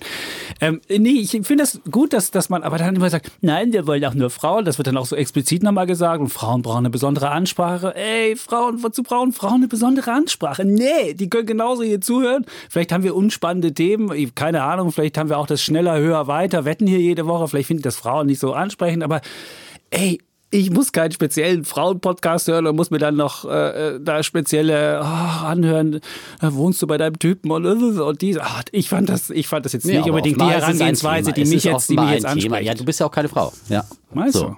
Ja, die soll ja gar nicht ansprengen. Ja? Na gut, dann Checkst ist gut. ich was, wusste es auch nicht. Checkst du was, aber offenbar Ich hatte es ja irgendwie angesprochen, dass du sagst, Bewegung. Ja, ich ja, finde es gut, weil es einfach motivierend war. Ich, da können auch Männer reinhören. Also das schadet auch nicht. Also auch, auch äh, Jungs, die sich für finanzielle Freiheit, für solche Themen, es ist ja noch viel spezieller, äh, geht mehr in die Tiefe äh, in Finanzthemen. Wir machen ja hier Wirtschaft ganz breit vom äh, Konsumenten über äh, den Wirtschaftsakteur, über volkswirtschaftliche Themen, was auch immer. Was gehen da mehr in die Tiefe? Nein, die gehen mehr in Sachen äh, speziell altes, finanziell Ach, Themen. Das war irgendwie so allgemeines Gewäsch, wie ich es gehört habe. Aber egal, ich wir haben da unterschiedliche Ansichten. Ich habe mir das ich angehört. Ich finde es gut auch. und ich finde es gut, dass da einfach. Äh, ja, ist ja ich, schön. Ich bin für jeden dankbar, der sich um äh, der Leute an das ja. Thema heranführt. Und da gibt es halt den einen, der steht halt auf, hm. auf uns und andere äh, gibt es ja auch offenbar, die schreiben hier oberflächliches Gewäsch und Geschwätz, ja. ja. müssen wir uns ja auch anhören. Da. Ja, also finde ich jetzt okay. deine, also deine Arroganz etwas fehl am Platz in dem Fall, ja. Weil das ist genau die Kritik, die wir uns auch anhören. Und äh, da würde ich jetzt nicht so äh, äh, tun wollen, als sei das irgendwie nicht tief, sondern ich finde, das ist äh, wunderbare Ansprache für ein Publikum, das sie findet. Und wenn andere Eimer andere, Scheiße, andere das hat sie gleich dreimal gesagt. Kommt ja, immer das, das Wort Scheiße. Halt, ich meine, ich kann aus dem Ruhrpott kommen, aber immer wieder. Das, halt das finde ich einfach, nee, halt ich finde, das, es gibt ein paar Worte, die mag ich im ah, Podcast nicht hören, zumindest okay, nicht in Du musst Ohren. ja nicht verwenden, ja. Wir Gut. verwenden sie ja nicht hier. Äh, so, ich finde es gut, dass es einfach eine lockere okay. Ansprache ist, ja, und nicht hier. Wie der also Schnabel hier wachsen Genau, ja. ja. Also, Komm ich zum kann sich, kann sich jeder selber entscheiden, ja. ja? Und äh, gut, dass wir hier unterschiedliche Meinungen haben. Wie meint, dass du sie angerufen hast, dass sie uns auch mal empfiehlt? Alle Frauen, die vielleicht Ich würde sie gerne mal einladen, ehrlich gesagt. Ich würde sie gerne mal einladen, dann kannst du ja mal konfrontieren mit äh, deinen ganzen. Ich habe da gar nichts dagegen. Ich finde halt ja, nur. Du hast schon halt, was dagegen. Nee, ich habe nur gesagt, ich finde halt, du Frauen anzusprechen als, als, als so ein bisschen aus der Opferrolle, aus der Rolle, da musst du dich befreien und sonst wie. Ey, selbstbewusste Frauen müssen das nicht. Die ja, wissen sie aber wollen. Es gibt halt möglicherweise auch, auch andere, weil sonst gäbe es kein Publikum für diesen Podcast. Möglicherweise gibt es solche, ja. Schön, dass du eine selbstbewusste Frau hast. Du kommst aus, so einer, aus so einer Phase, oh, ihr müsst dich befreien, ihr müsst dem Typen mal sagen, was Sache ist, ihr müsst jetzt auch mal, ich meine, wozu, äh? ich bin, ich führe eine, eine, eine, gleichberechtigte Ehe und ich muss meine, ja, muss ich meine, meine Frau muss ich nicht aus einer Unterdrückung befreien, sondern die kann ja einen Fuck anlegen und das gut ist. Das ist doch wunderbar, dass du so fortschrittlich äh, bist, ja. Das aber vielleicht gibt es. Ach, egal. So, komme ich Nein, zu meinem Bullen der Woche. Wunderbar, aber vielleicht gibt es auch da draußen andere. Ja, Wahrscheinlich. Gibt, die hat eine 20.000 Bewegung bei Facebook, da wird es andere geben. Das, das eine nicht, ist das ja Verhältnis Mann-Frau, das andere ist äh, Thema finanzielle Unabhängigkeit. Da gibt es genauso viele Männer natürlich, die da äh, Nachhilfebedarf haben. Das ist doch keine Frage. Ja? Genau. Und ich finde, jeder, der sich darum kümmert äh, und äh, hier für Aufklärung sorgt, weil in der Schule, an der Uni, wie du gerade gesagt hast, kriegt man ja das alles nicht mit, mhm. kriegt man das alles nicht gesagt. Deswegen braucht es solche Projekte wie unseres und ich bin froh für jeden anderen, der auch da missionarisch unterwegs ist. Wir hatten ja schon äh, ähm, den den Kollegen von Focus Money mit seiner Mission Money, ja. ja. der eine Mission hat, der auch wieder eine spezielle Zielgruppe anspricht. Wir haben den Kollegen Röhl, der sagt, ich bin als Wanderprediger in Sachen Aktien unterwegs. Wunderbar. Alter. Ich bin dankbar für jeden. Es sollte viel, viel mehr geben, die die Botschaft hinaus in die Welt tragen, wie das so bei diesen bei diesen Evangelien ist. Jetzt haben wir schon 45 Minuten. Sehr ich komme jetzt hier ja. zu meinem Bullen, bevor du jetzt hier, ja. bevor du jetzt hier alle Prediger mit Bullen besiehst, äh, beschenkst ähm, und äh, es ist, du hast schon es braucht natürlich auch Untergangspropheten. Ja? Es ist, es ist überhaupt nicht Untergangspropheten. ich bin nur jemand, ich bin nur kritisch und mich irritiert, wenn jemand irgendwie gerettet werden will, aber ganz viel an seine Leute ausstellt. Und wenn ein Volk total reich ist. Ja, wir haben es ja das verstanden. Irritiert mich einfach. Wir haben es verstanden. Hast du nicht du verstanden? Nicht du willst es nie akzeptieren. Ich habe es akustisch verstanden, ja, auch inhaltlich. Ja. Ah, gut. Dann kommen wir zu meinem Bullen der Woche. Das ist die Lufthansa-Rettung. Ähm, wir hatten ja hier diskutiert vor ja. zwei, vor drei Podcasts war es. Da ging es ja um Rettung und die Frage, wie rettet man? Und da hatte ich ja gesagt, ich finde eine Rettung gut, wenn sie so ausfällt, wie Warren Buffett es machen würde. Und wenn man sich die Lufthansa-Rettung anguckt, ist es echt, man könnte fast sagen, das hätte Warren Buffett nicht besser einfädeln können. Das ist ein Deal meines Erachtens, der wesentlich ähm, striktere Bedingungen hat, wesentlich vorteilhafter für die deutschen Steuerzahler ist, als es beispielsweise in Amerika die ganzen Flug-Airlines-Rettungen äh, sind. Und zwar hat sich der deutsche Staat hat ein 9 Milliarden Euro Rettungspaket gemacht, muss jetzt noch von, äh, von der EU-Kommission äh, abgenickt werden, aber eigentlich sind die Konditionen relativ klar. Eine 20 Prozent Beteiligung und da ist der Bund reingekommen zu 2,56 Euro pro Aktie. 2,56 Euro ist ein Abschlag von 72 Prozent. Also das hätte wirklich, also ein Einstieg zu so einem Preis zu 2,56 Euro fand ich schon, fand ich schon sehr gut und soll dann wieder verkauft werden am 31.12.2023 zum Marktpreis. Oder aber du kriegst die 2,56 mit einer 12-prozentigen Verzinsung und kriegst also mindestens 3,60 Euro. Also da kann schon mal nicht so viel schief gehen. Dann gibt es noch diesen äh, Wirtschaftsstabilisierungsfonds, der sich über eine stille Beteiligung an der Lufthansa mit 5,7 Milliarden ähm, beteiligt hat. Und das ist so eine stille Beteiligung, das gilt zum Teil als Eigenkapital, es gilt nicht als klassische Verschuldung für Lufthansa. Und der Bund lässt sich das auch das fürstlich vergüten. Du kriegst nämlich dafür 4% Zins für dieses, äh, für dieses äh, stille Beteiligung in den Jahren 2020 und 2021. Und wenn die Lufthansa das nicht zurückzahlt, diese stille Beteiligung, dann erhöht sich der Zins bis auf 2027 bis auf 9,5 Prozent. Also eine solche ähm, Verzinsung ist wunderbar. Der Bund kann sich also für Minuszins Geld am Markt besorgen und könnte die Lufthansa zu 4% beziehungsweise dann eben höher zu 9,5% machen. Und dazu gibt es dann noch einen 3 Milliarden Euro Kredit durch die KfW. Die kommt auch noch, da ist, sind die Konditionen noch nicht so ganz klar, aber auch da kann man sich vorstellen, dass das jetzt nicht die schlechteste, ähm, der schlechteste Deal ist. Und man hat da noch so ein paar Wandlungssachen eingebaut. Also wenn die Lufthansa nicht, nicht den, den Zins bei der stillen Einlage bezahlt, dann kannst du, kannst du die stille Einlage in Lufthansa-Aktien wandeln und kannst da 5% zu vergünstigten Konditionen kriegen. Also es gibt relativ viele so, so Mechanismen, die noch eingebaut sind, damit der Steuerzahler auch kein schlechtes Geschäft macht. Und wir hatten heute Morgen auch in der, in der Konferenz bei uns, in der Wirtschaftskonferenz bei Welt, die Diskussion, ah, warum hat der Bund denn keine noch Bedingungen gemacht, Umweltauflagen, weiß ich nicht, die Strecke München, äh, Frankfurt, die muss stillgelegt werden, so wie das die Franzosen gemacht haben oder irgendwelche anderen Sachen. Das hätte man doch mitmachen müssen. Aber ich finde genau das, ich finde, es muss eine finanzielle Rettung sein und so Umweltauflagen, so äh, her das Ziel ist, dass wir eine bessere Umwelt haben. Aber das macht man mit generellen CO2-Steuern oder mit, mit äh, CO2-Zertifikaten, die es ja gibt. Aber da kann ich nicht ein Unternehmen einfach äh, die Notlage ausnutzen und sagen, da musst du jetzt noch dies und das, sondern ich finde halt super, du hast ein Rettungspaket gemacht, vorteilhaft für Steuerzahler. Die werden sicherlich, wenn die Lufthansa nicht komplett untergeht, ähm, mit einem fetten Gewinn da rauskommen. Und diese anderen Sachen, diese Mitsprache, was, welche Flugzeuge du anschaffst oder ob du jetzt die Strecke nimmst oder die, das will ich auch überhaupt nicht geregelt wissen. Das soll die Lufthansa besser selbst machen. Und wenn der Bund meint, dass die Luft sauberer wird, soll er halt irgendwie eine CO2-Steuer machen. Da wird die Lufthansa schon selbst auf die Idee kommen, dass sie möglicherweise München, Frankfurt nicht mehr anbietet oder was auch immer. Und deswegen finde ich diese Rettung großartig und deswegen ist mein Bulle der Woche die Lufthansa-Rettung. Sehr schön. Ja muss ich direkt fast mal klatschen oder sowas. Nein, ich würde jetzt hier wirklich zustimmen auf, äh, auf allen Fronten, in allen Punkten. Ja, aber kann ja sein, nicht so ein Nachteil. Also viele haben dann heute Morgen auch mhm. in, der, in der Konferenz gesagt, naja, die Lufthansa muss jetzt ja mehr zahlen als möglicherweise andere Luftlinien, Fluglinien, die gerettet worden sind. Und deswegen wäre das nachteilig. Aber dann sage ich, oh komm, wir sind doch marktwirtschaftlich denkende Menschen. Finde ich auch. Ne? Und wie ich, cool ist das, so eine Rettung. Als ich das gelesen habe gestern, hat die ja, Lufthansa... Ja, der Bund hat offenbar gelernt so, wow. so ein bisschen. Er hat auf jeden Fall ja. bessere als bei der Commerzbank rausgehandelt, bessere Konditionen. Da haben wir 60 da, Milliarden Verlust gemacht in den ganzen Bankenrettungen damals. Und, und damit, damit, ist ja dann auch eher gewährleistet, dass eben die Lufthansa auch versucht, dann das auch da schnell wieder, schnell wieder rauszukommen. Ja, muss ja Fall. schon auch ein bisschen wehtun, weil wenn man so ganz günstiges Geld kriegt, es gibt mir, dann, dann hast du ja ewig die Staatsbeteiligung am, also am Haken. Ich vermute, so die werden das als erstes, das sich wieder versuchen zu befreien. Und das können ja. sie auch machen. Sie haben also eine Option, ja. also die, auch die Lufthansa hat Freiheiten und kann sagen, ich will diese stille Einlage zurückzahlen, weil ich keine Lust habe, so einen hohen äh, Zins zu bezahlen. Und Aber ich finde okay. vor allem vollkommen richtig, dass sich der Staat da nicht einmischt, weil das wird ja, äh, je nach wie die Wahl dann ausgeht, da jedes Mal mischt dann eine andere Regierung mit und will dann ihre Politik machen. Ich finde, die, die Business Class muss abgeschafft die, werden, weil das nicht gerecht ist. Oder weiß ich, genau, was ja, genau, wenn die Linken kommen und dann, ja, ja, oder Business Class für alle oder sowas. ja, also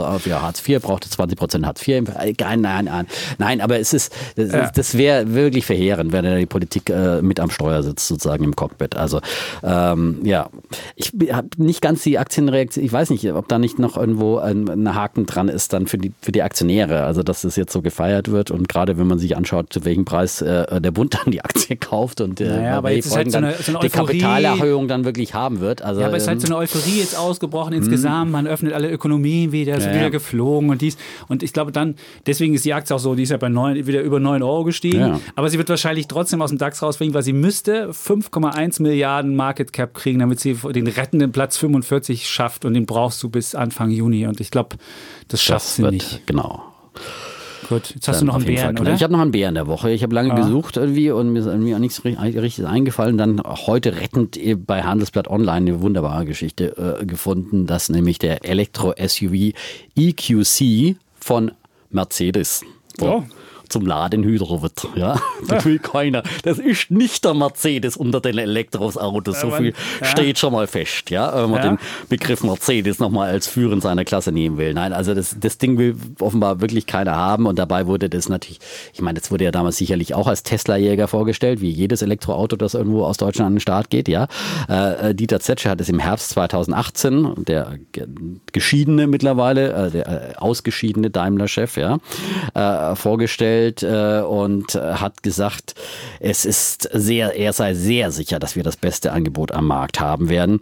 Äh, das war auf jeden Fall ein, ein Trugschluss und äh, das zeigen jetzt eben ähm, die Verkaufszahlen. Das ganze Ding ist ja zweieinhalb Tonnen schwer, so ein SUV, so ein klassischer, ähm, zum Basispreis von Basispreis 71.000 Euro und äh, äh, ja, es will keiner haben. Das hat eben das Handelsblatt ausgewertet und hat die Zahlen vom Kraftfahrtbundesamt äh, vorliegen. Und danach wurden in Deutschland nicht einmal 700 EQC neu zugelassen.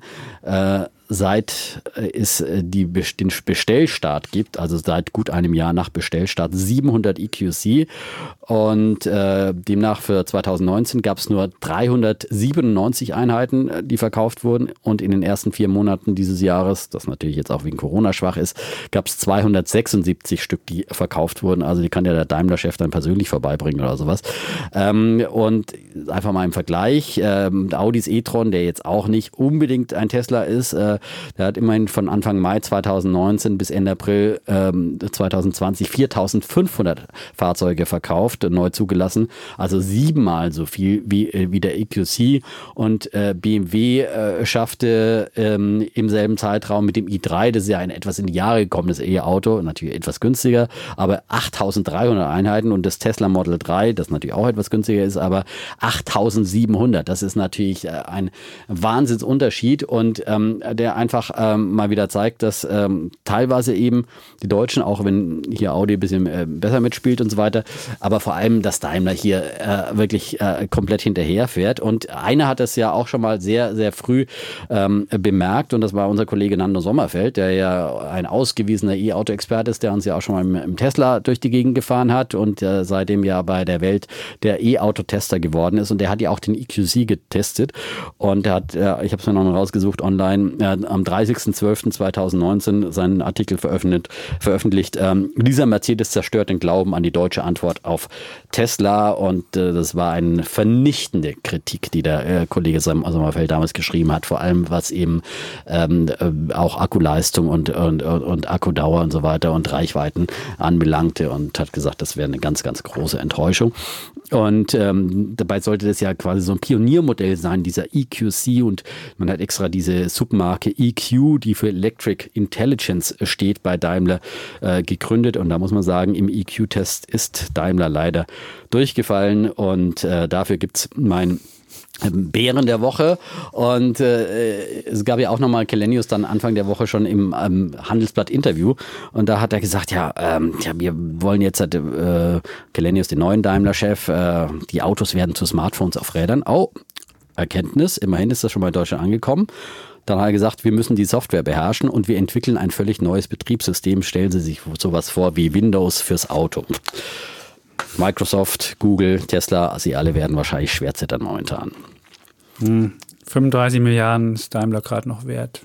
Aber ich würde da nicht so mich freudig drüber sagen. Nein, ich freut, nein, ich, ich freue mich überhaupt nicht. Also das, das ist, ist, ja die deutsche, ist ja die, das Herz der deutschen Industrie ja, und das ist ja das Tragische. Eher, ja. Das ist wirklich frustrierend, dass wir das nicht hinkriegen. Es ist frustrierend. Ne? Und hm. äh, das wird ja auch jetzt in, der Diskussion, wir haben ja auch über die Autoprämien diskutiert und da habe ich ja auch gesagt, okay, schweren Herzens irgendwie, vielleicht muss man was für die Industrie tun, aber bitte, wenn dann nur E-Autos äh, fördern, aber eigentlich ist es ja irgendwie so, selbst sowas mhm. mit, äh, da, ich meine, bei 72.000, 71.000 Euro, da bringen ja natürlich auch so eine kleine Kaufprämie nicht viel, ne? also gibt es ja im günstigen Bereich.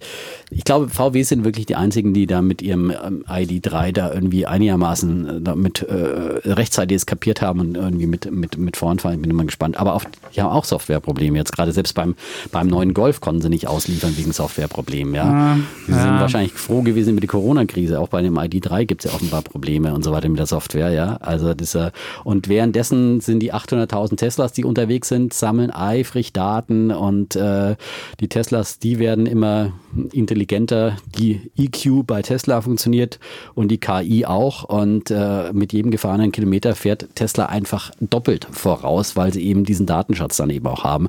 Und äh, das ist halt natürlich auch im Autobereich das äh, Gold der Zukunft. Ja. Und da fahren die Deutschen einfach leider, leider hinterher. Deswegen gibt es ja auch, es ist kein, kein schadenfroher Bär. Es ist leider ein, äh, ein, ein Bär, der mich zutiefst traurig macht. Das von Mercedes, ja. dem Erfinder des Automobils. Ja. ja.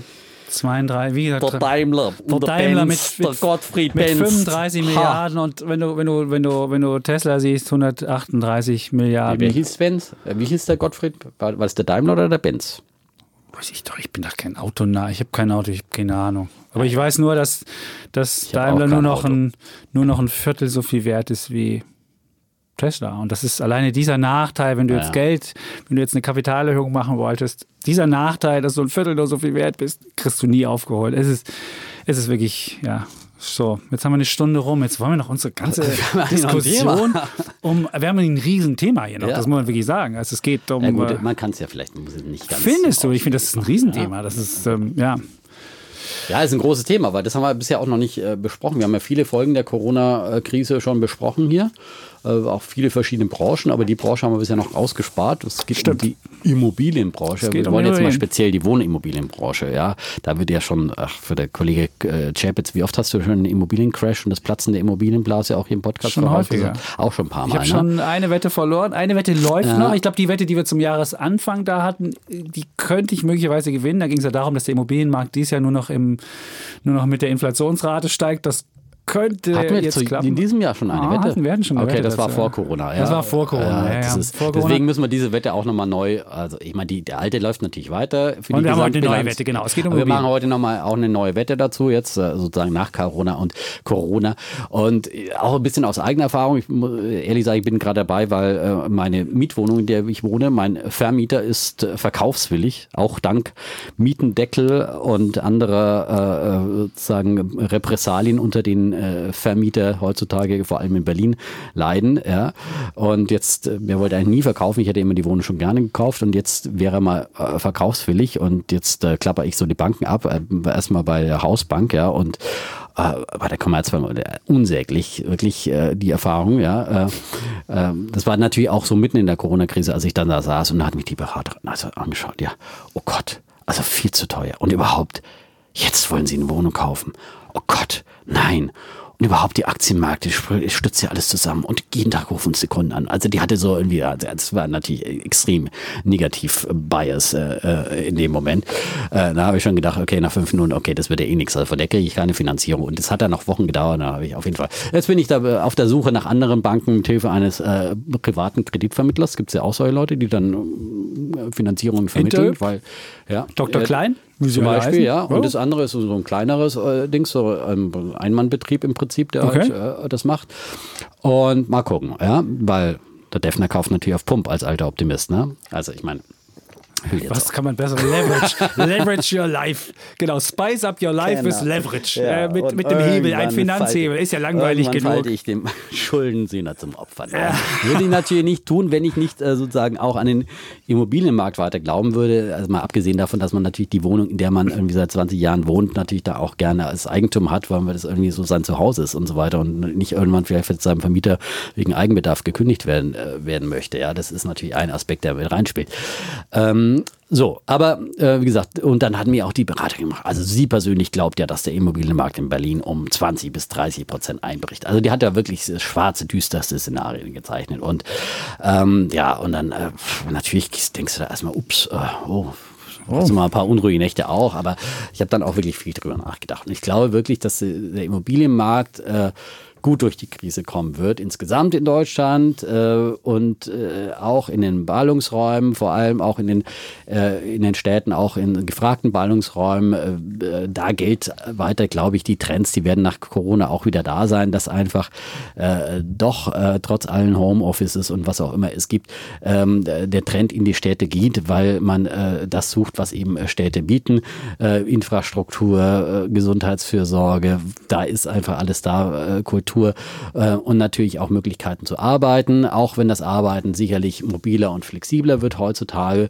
Ähm, also ich glaube, dieser Zuzug wird da sein und äh, diese, dieser Trend wird anhalten. Auch der Trend, dass immer mehr Wohnraum gebraucht wird äh, von äh, den einzelnen Personen also pro Kopf. Das war ja ein Trend, den wir schon immer in den letzten Jahren sehen, der dazu führt, dass eben Wohnraum äh, sich auch verteuert hat, weil eben der Bedarf an Fläche wächst. Und ich glaube, das wird ein Trend sein, der sich noch sehr verstärkt, weil alle Familien, die jetzt in kleinen zwei Dreizimmerwohnungen irgendwie zusammengepfercht äh, zu Hause äh, gesessen sind über Wochen in der Corona-Zeit und die sich irgendwie leisten können, werden versuchen, wahrscheinlich eine größere Wohnung zu mieten oder. Oder lassen sich scheiden und dann brauchen sie zwei Wohnungen. Dann brauchen sie, ja, oder das ist ein ganz anderer Effekt. Ja. ja. und dann haben wir hoffentlich ja. Frauen, die dank äh, finanziell unabhängig sind, ja, ja. Äh, zum Beispiel. So, ähm, ähm, nein, aber das glaube ich auch, dass äh, man jetzt in dieser Krise vor allem erkannt hat, äh, dass äh, My Home My Castle ist, also ähm, auch so ein Schutzraum ist äh, und in dem man jetzt viel Zeit verbracht hat und man will sich natürlich auch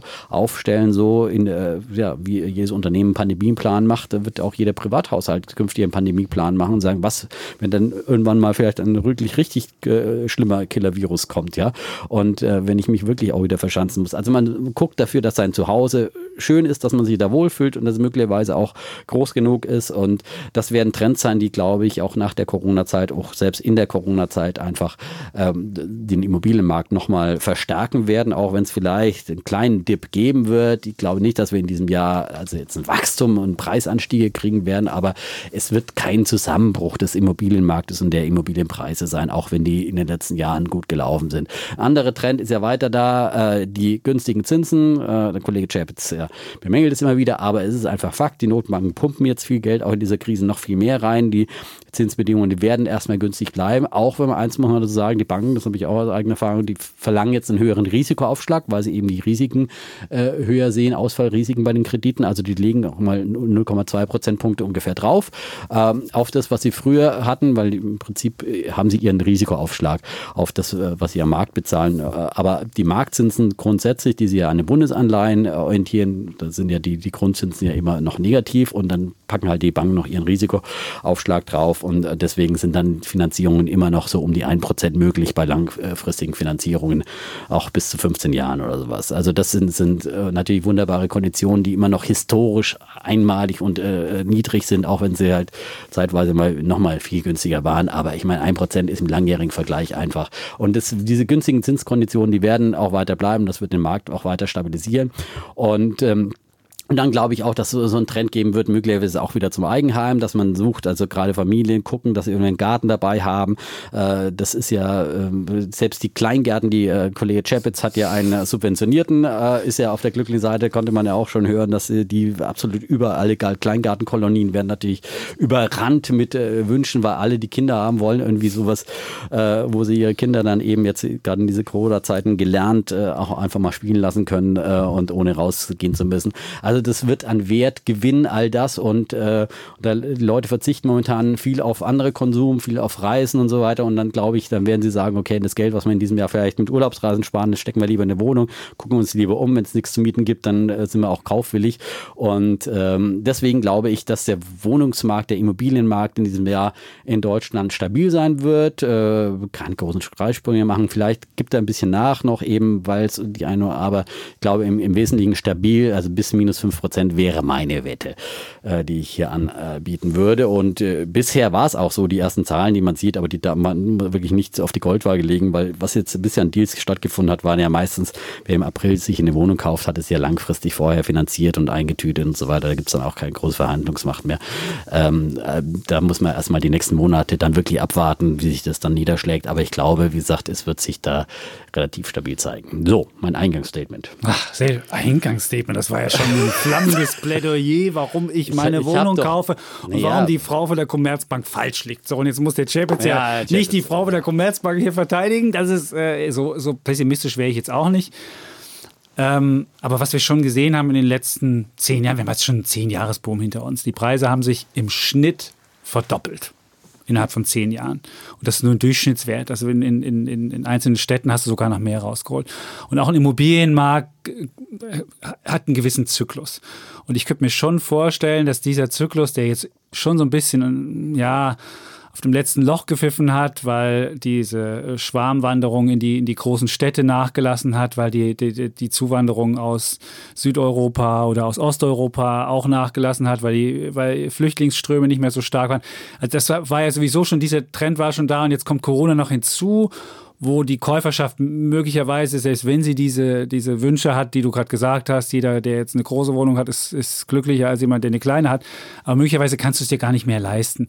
Und äh, wenn du den Arbeitsmarkt dir anguckst, siehst du, dass jetzt äh, Kurzarbeit schon angestiegen ist, wahrscheinlich wird die Arbeitslosenzahl auf über drei Millionen steigen und dann hast du einfach das Problem, dass du, selbst wenn du das gerne möchtest, dir es einfach nicht leisten kannst. Also fällt eine Käuferschicht, fällt damit teilweise aus. Dann könnte ich mir vorstellen, viele, die sich jetzt in den letzten Jahren noch so den, den Wunsch vom Eigenheim gemacht haben, wo die wirklich so eine ganz knappe Finanzierung gemacht hat, die auf Kante genäht ist, wo du wirklich jeden Monat irgendwie denken musst, oh, hoffentlich geht die Waschmaschine nicht kaputt.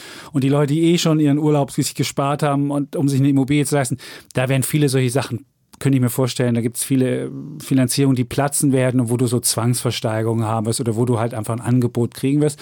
Und dann hast du nicht zuletzt natürlich auch die Finanzinvestoren, die, die in den letzten Jahren wahnsinnig investiert haben. Und wenn Aktien jetzt Jetzt sind sie immer noch ungefähr 10 bis 20 Prozent im Wert gefallen. Und wenn du jetzt ein, wenn du jetzt ein Investor bist und hast ein ausgewogenes Portfolio und deine Immobilien sind noch gleich und deine Aktien sind aber runtergegangen, dann hast du eine viel höhere Immobilienquote und dann wirst du im Zweifel nicht Immobilien noch zusätzlich akkumulieren, sondern wirst vielleicht da mal eher einen Gewinn mitnehmen oder so. Und wenn du das alles zusammenrechnest, wäre es schon denkbar, dass die Immobilienpreise jetzt nicht total wegbrechen, weil wir haben in Deutschland ja immer noch jede, jede Finanzierung, sind, die meisten Finanzierungen sind ja im Durchschnitt so 80 Prozent Finanzierung, sprich, du hast, hast aber noch eine, eine, Marge drin, wenn, die, wenn der Wert runtergeht oder wenn du nicht sofort zahlen kannst und so weiter, dass du nicht sofort bei, bei der kleinsten, äh, beim kleinsten Huckel gleich aus der Kurve äh, fliegst. Insofern kann ich mir nicht vorstellen, dass es einen großen Crash gibt, aber ich kann mir schon vorstellen, dass es eine gewisse Preisbereinigung gibt, die ja, so vielleicht zwischen 5 und 7 Prozent Minus ist. Und wenn du mir minus 5 anbietest, sage ich, dann muss es halt ein bisschen mehr fallen. Ich kann mir nicht vorstellen, dass es einen richtigen Crash gibt, aber ich kann mir schon vorstellen, dass das ähm, ein bisschen weniger wird. Und du darfst auch nicht vergessen, viele, die Airbnb-Finanzierungen haben und die jetzt so Ferienwohnungen hatten, da kenne ich viele in Berlin, die das haben und die jetzt über Monate keine keine Touristen hatten und vielleicht haben die auch wissen nicht so recht, was passiert denn da jetzt. Auch da sind viele Finanzierungen, die nicht mehr richtig funktionieren. Also auch von der Seite kann so ein bisschen Druck auf die, auf die Geschichte kommen. Und deswegen glaube ich schon, dass es mal etwas stärkere Korrektur gibt die jetzt kein Crash ist, aber die schon eine Korrektur zwischen 5 und 10 Prozent ist.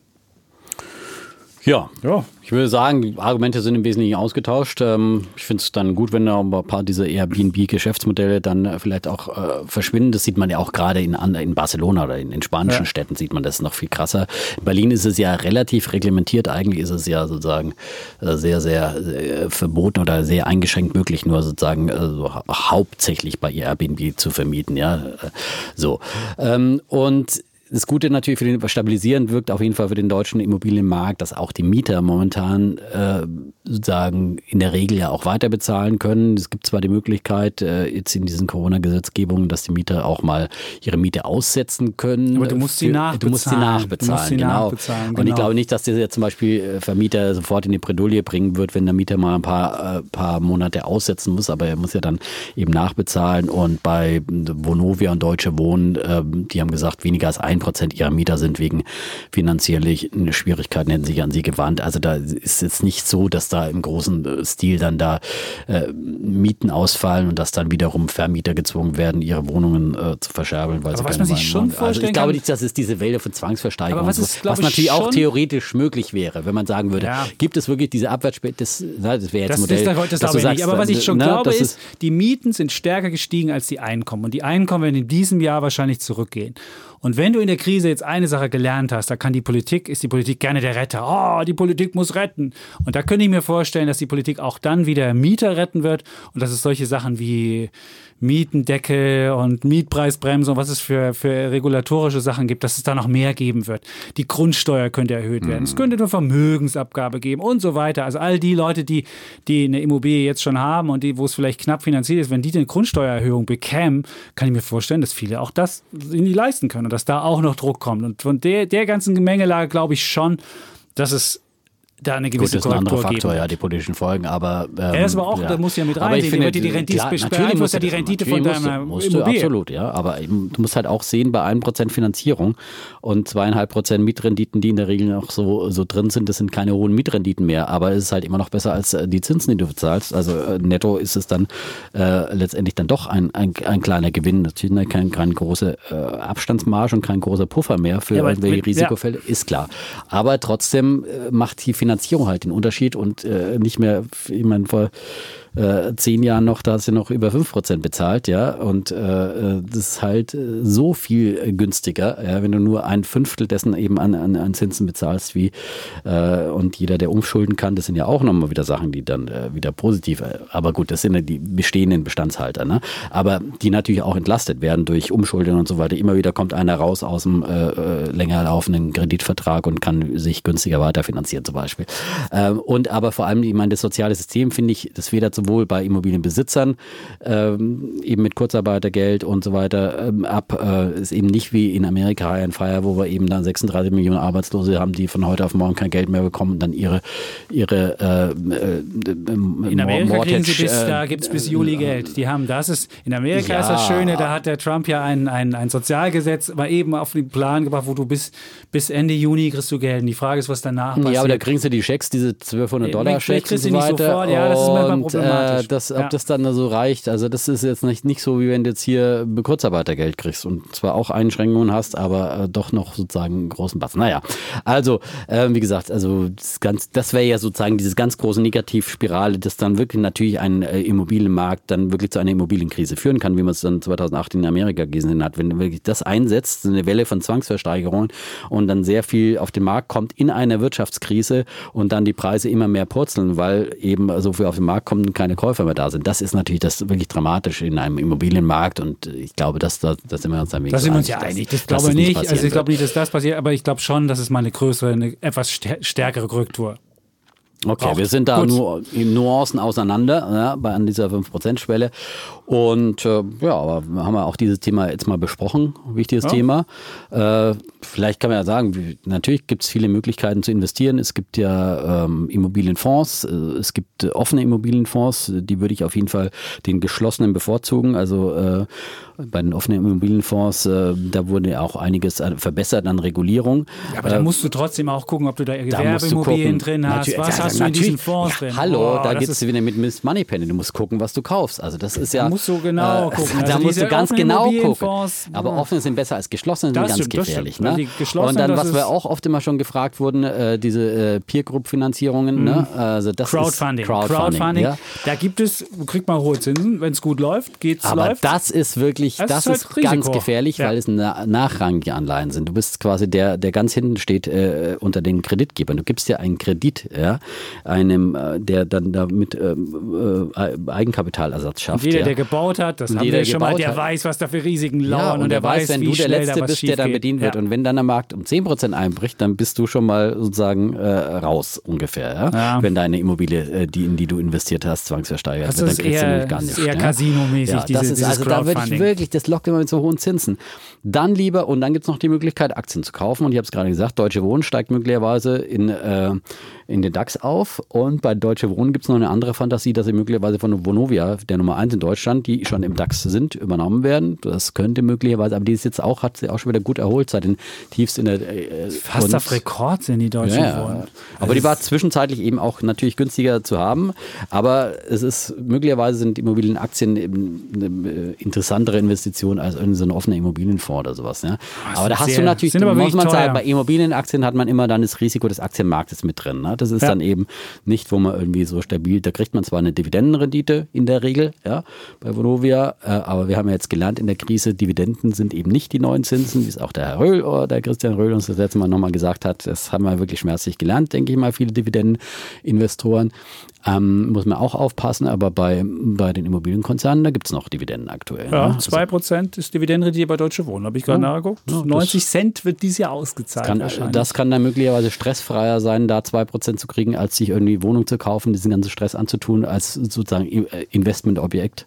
Und ich meine, eins kommt noch dazu, glaube ich, was ich noch ganz vergessen habe, die Angst vor der Inflation, die ja jetzt wieder da ist, äh, seitdem eben die Notenbank für eine Geldschwemme sorgen. Und ich glaube, das ist auch, was die Deutschen schon treibt. Es gibt unheimlich viel Geld, das in Deutschland äh, rumliegt auf äh, Tagesgeldkonten und dergleichen und Sparkonten.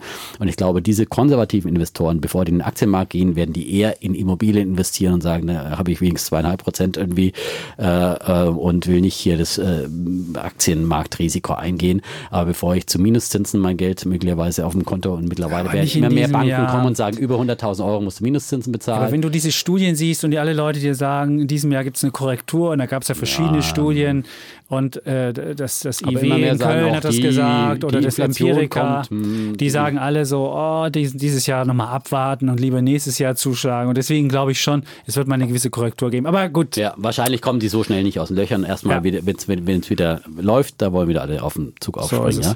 Aber es ist auf jeden Fall, Stabilisierungsbasis ist da sozusagen, weil Geld da ist in Deutschland. Im Prinzip viele Trends dann einfach. in so. Steffen, jetzt haben wir, ich glaube, jetzt haben wir 78 Minuten. Das ist jetzt wirklich ja, auch, gut, das wäre ja der neue 30 Rekord Minuten fast. gut. Ja. Stimmt, du hast es gut. Und ja. wir haben diesmal keine Pinkelpause reingeschnitten. Das, das wollte ich ja noch erwähnen. Mein Highlight der letzten Folge, ich hab's ja fast vergessen, sitze ich dann, ich konnte es ja nicht erwarten und gleich am Abend den Podcast gehört, ja. Ja. Und da, ich traue ja meinen Ohren kaum. Dann sagt er, ich muss mal für kleine Jungs hier. Nein, ich oder habe gesagt, du ich muss auf 15. Weil Auf ich hab, 15? Ich habe früher so. nämlich mal bei Karstadt in äh, Bonn, ich hatte eine Freundin, die hat bei Karstadt in, in, in Bonn gearbeitet, am, äh, wie hieß der Platz, ich weiß nicht, wie er hieß. Und dann sagt sie immer, wenn die, wenn die Kassiererin oder die Kollegin aufs Klo gehen, darf sie nicht sagen, ich gehe auf Klo, sondern sagt sie, ich gehe auf 15. Also. Und deswegen sagte ich zu Rill, ich, gehe mal, ich muss mal auf 15. Und Ach, das ist dein geflügeltes Wort, ja? das ist das gewesen. Das hört man auch noch. Und es haben auch nicht alle, die den ungeschnittenen Podcast gehört haben, mitbekommen. Da dachten einige, ja, da habt ihr euch nochmal abgesprochen. Äh, 15, äh, was? und Nee. dann gibt es Ja. da, keine Ahnung, vier Minuten. Drei der Minuten mit Hände waschen und Ja. desinfizieren. Echt? So, alles vorbildlich. Ich Da hast du auch schön alles 20 vorbildlich. Sekunden Happy Birthday gesungen. Na gut, wenn du desinfizierst, dann ähm, Ah, brauchst du ich nicht, nicht so lange. Hände waschen. Vorbildlich, Ja, vorbildlich. ja. Aber äh, dachte ich mir, der Chap jetzt, jetzt der Konformantenblase neuerdings, weil in den 103 Podcasts vorher du noch nicht aufs. Klo vorher. Ja. Ja. Haben wir immer ist, durchgezogen, ja. ja. Kaum ist ein anderer da. Ja. Gut. Aber, Aber es auch ist, das musste noch wir erwähnt sind, werden, Wir sind ja. Menschen. Alle menschlichen Sachen gibt es ja auch. Und deswegen hatten wir heute jetzt ja einfach vier wunderbar. Minuten mehr Redezeit, ja. Es Okay. ist ja immer noch Corona. Wir haben ja gesagt, in der Corona-Krise machen wir ein bisschen länger, weil die Leute einfach ein bisschen mehr Zeit haben. Ja. Okay, gut. Irgendwann kehren wir wieder zu unseren 60 Minuten zurück. Ja. Wenn unser alter Aufnahmeleiter wieder da ist. Das macht ja Enrico hier, der nette Kollege, ist ja hier zuständig, dass wir nicht überpegeln. Danke, Enrico, schon mal. Und, äh, aber wenn dann wieder die klassische Crew da ist, dann machen wir wieder unter einer Stunde. Dann sitzen die auch mal da und zeigen auf die Uhr. Ja. Das ist ja hier, Enrico ist da etwas freundlicher. Der freut sich, wenn er noch einen Scherz zum Schluss hört. Und das ist doch, äh, für einen guten Scherz lässt es auch noch fünf Minuten länger laufen. Insofern ist das wunderbar. So. So. Jetzt dürfen wir nicht vergessen, nochmal zu sagen, ihr müsst uns Herzen geben Unbedingt. und Sterne ja. und, äh, ja, und wir wollen der äh, Business Launch bleiben, ja. Und Unbedingt. jetzt in diesem wachsenden Podcast-Markt, wir müssen mit, also Es muss und, irgendwie- und genau. gesagt, wir wollen ja, wir haben ja eben auch diese Mission für finanzielle Unabhängigkeit, ja, wie ich immer sage, äh, Verantwortung und ähm, Unabhängigkeit und Freiheit, die gehören untrennbar zusammen. Mhm. Das gilt vor allem auch in Finanzbereichen und wir möchten euch äh, weiter ermutigen und ertüchtigen, euren eigenen finanziellen Weg zu gehen, So immer eigenverantwortlich Entscheidungen zu treffen, nicht irgendwas nachmachen, was wir hier als Ideen geben, ja, sondern Mhm. selber drüber nachdenken und dann eigenverantwortlich entscheiden und Ideen gibt es immer wieder von uns. So ist es. Und ja, jetzt haben wir die Welt eigentlich wieder. Umrundet. Unser Ganz neuer genau. Slogan. Ja. Unser Slogan, sehr gut. So, dann können wir jetzt wieder den Klassiker, weil letzte Woche hat ja der Röhl, der hat es so ein bisschen versemmelt, die, die, die Schlusssentenz. Was? Das war ja, der hat es nicht so irgendwie mit Tschüss und Ciao, Bulle und Bär und irgendwie war das so ein bisschen verhuddelt. Wir bleiben Bär und Bär, wollte er Ja, eigentlich irgendwie sagen. sowas. Ich glaube, er wollte.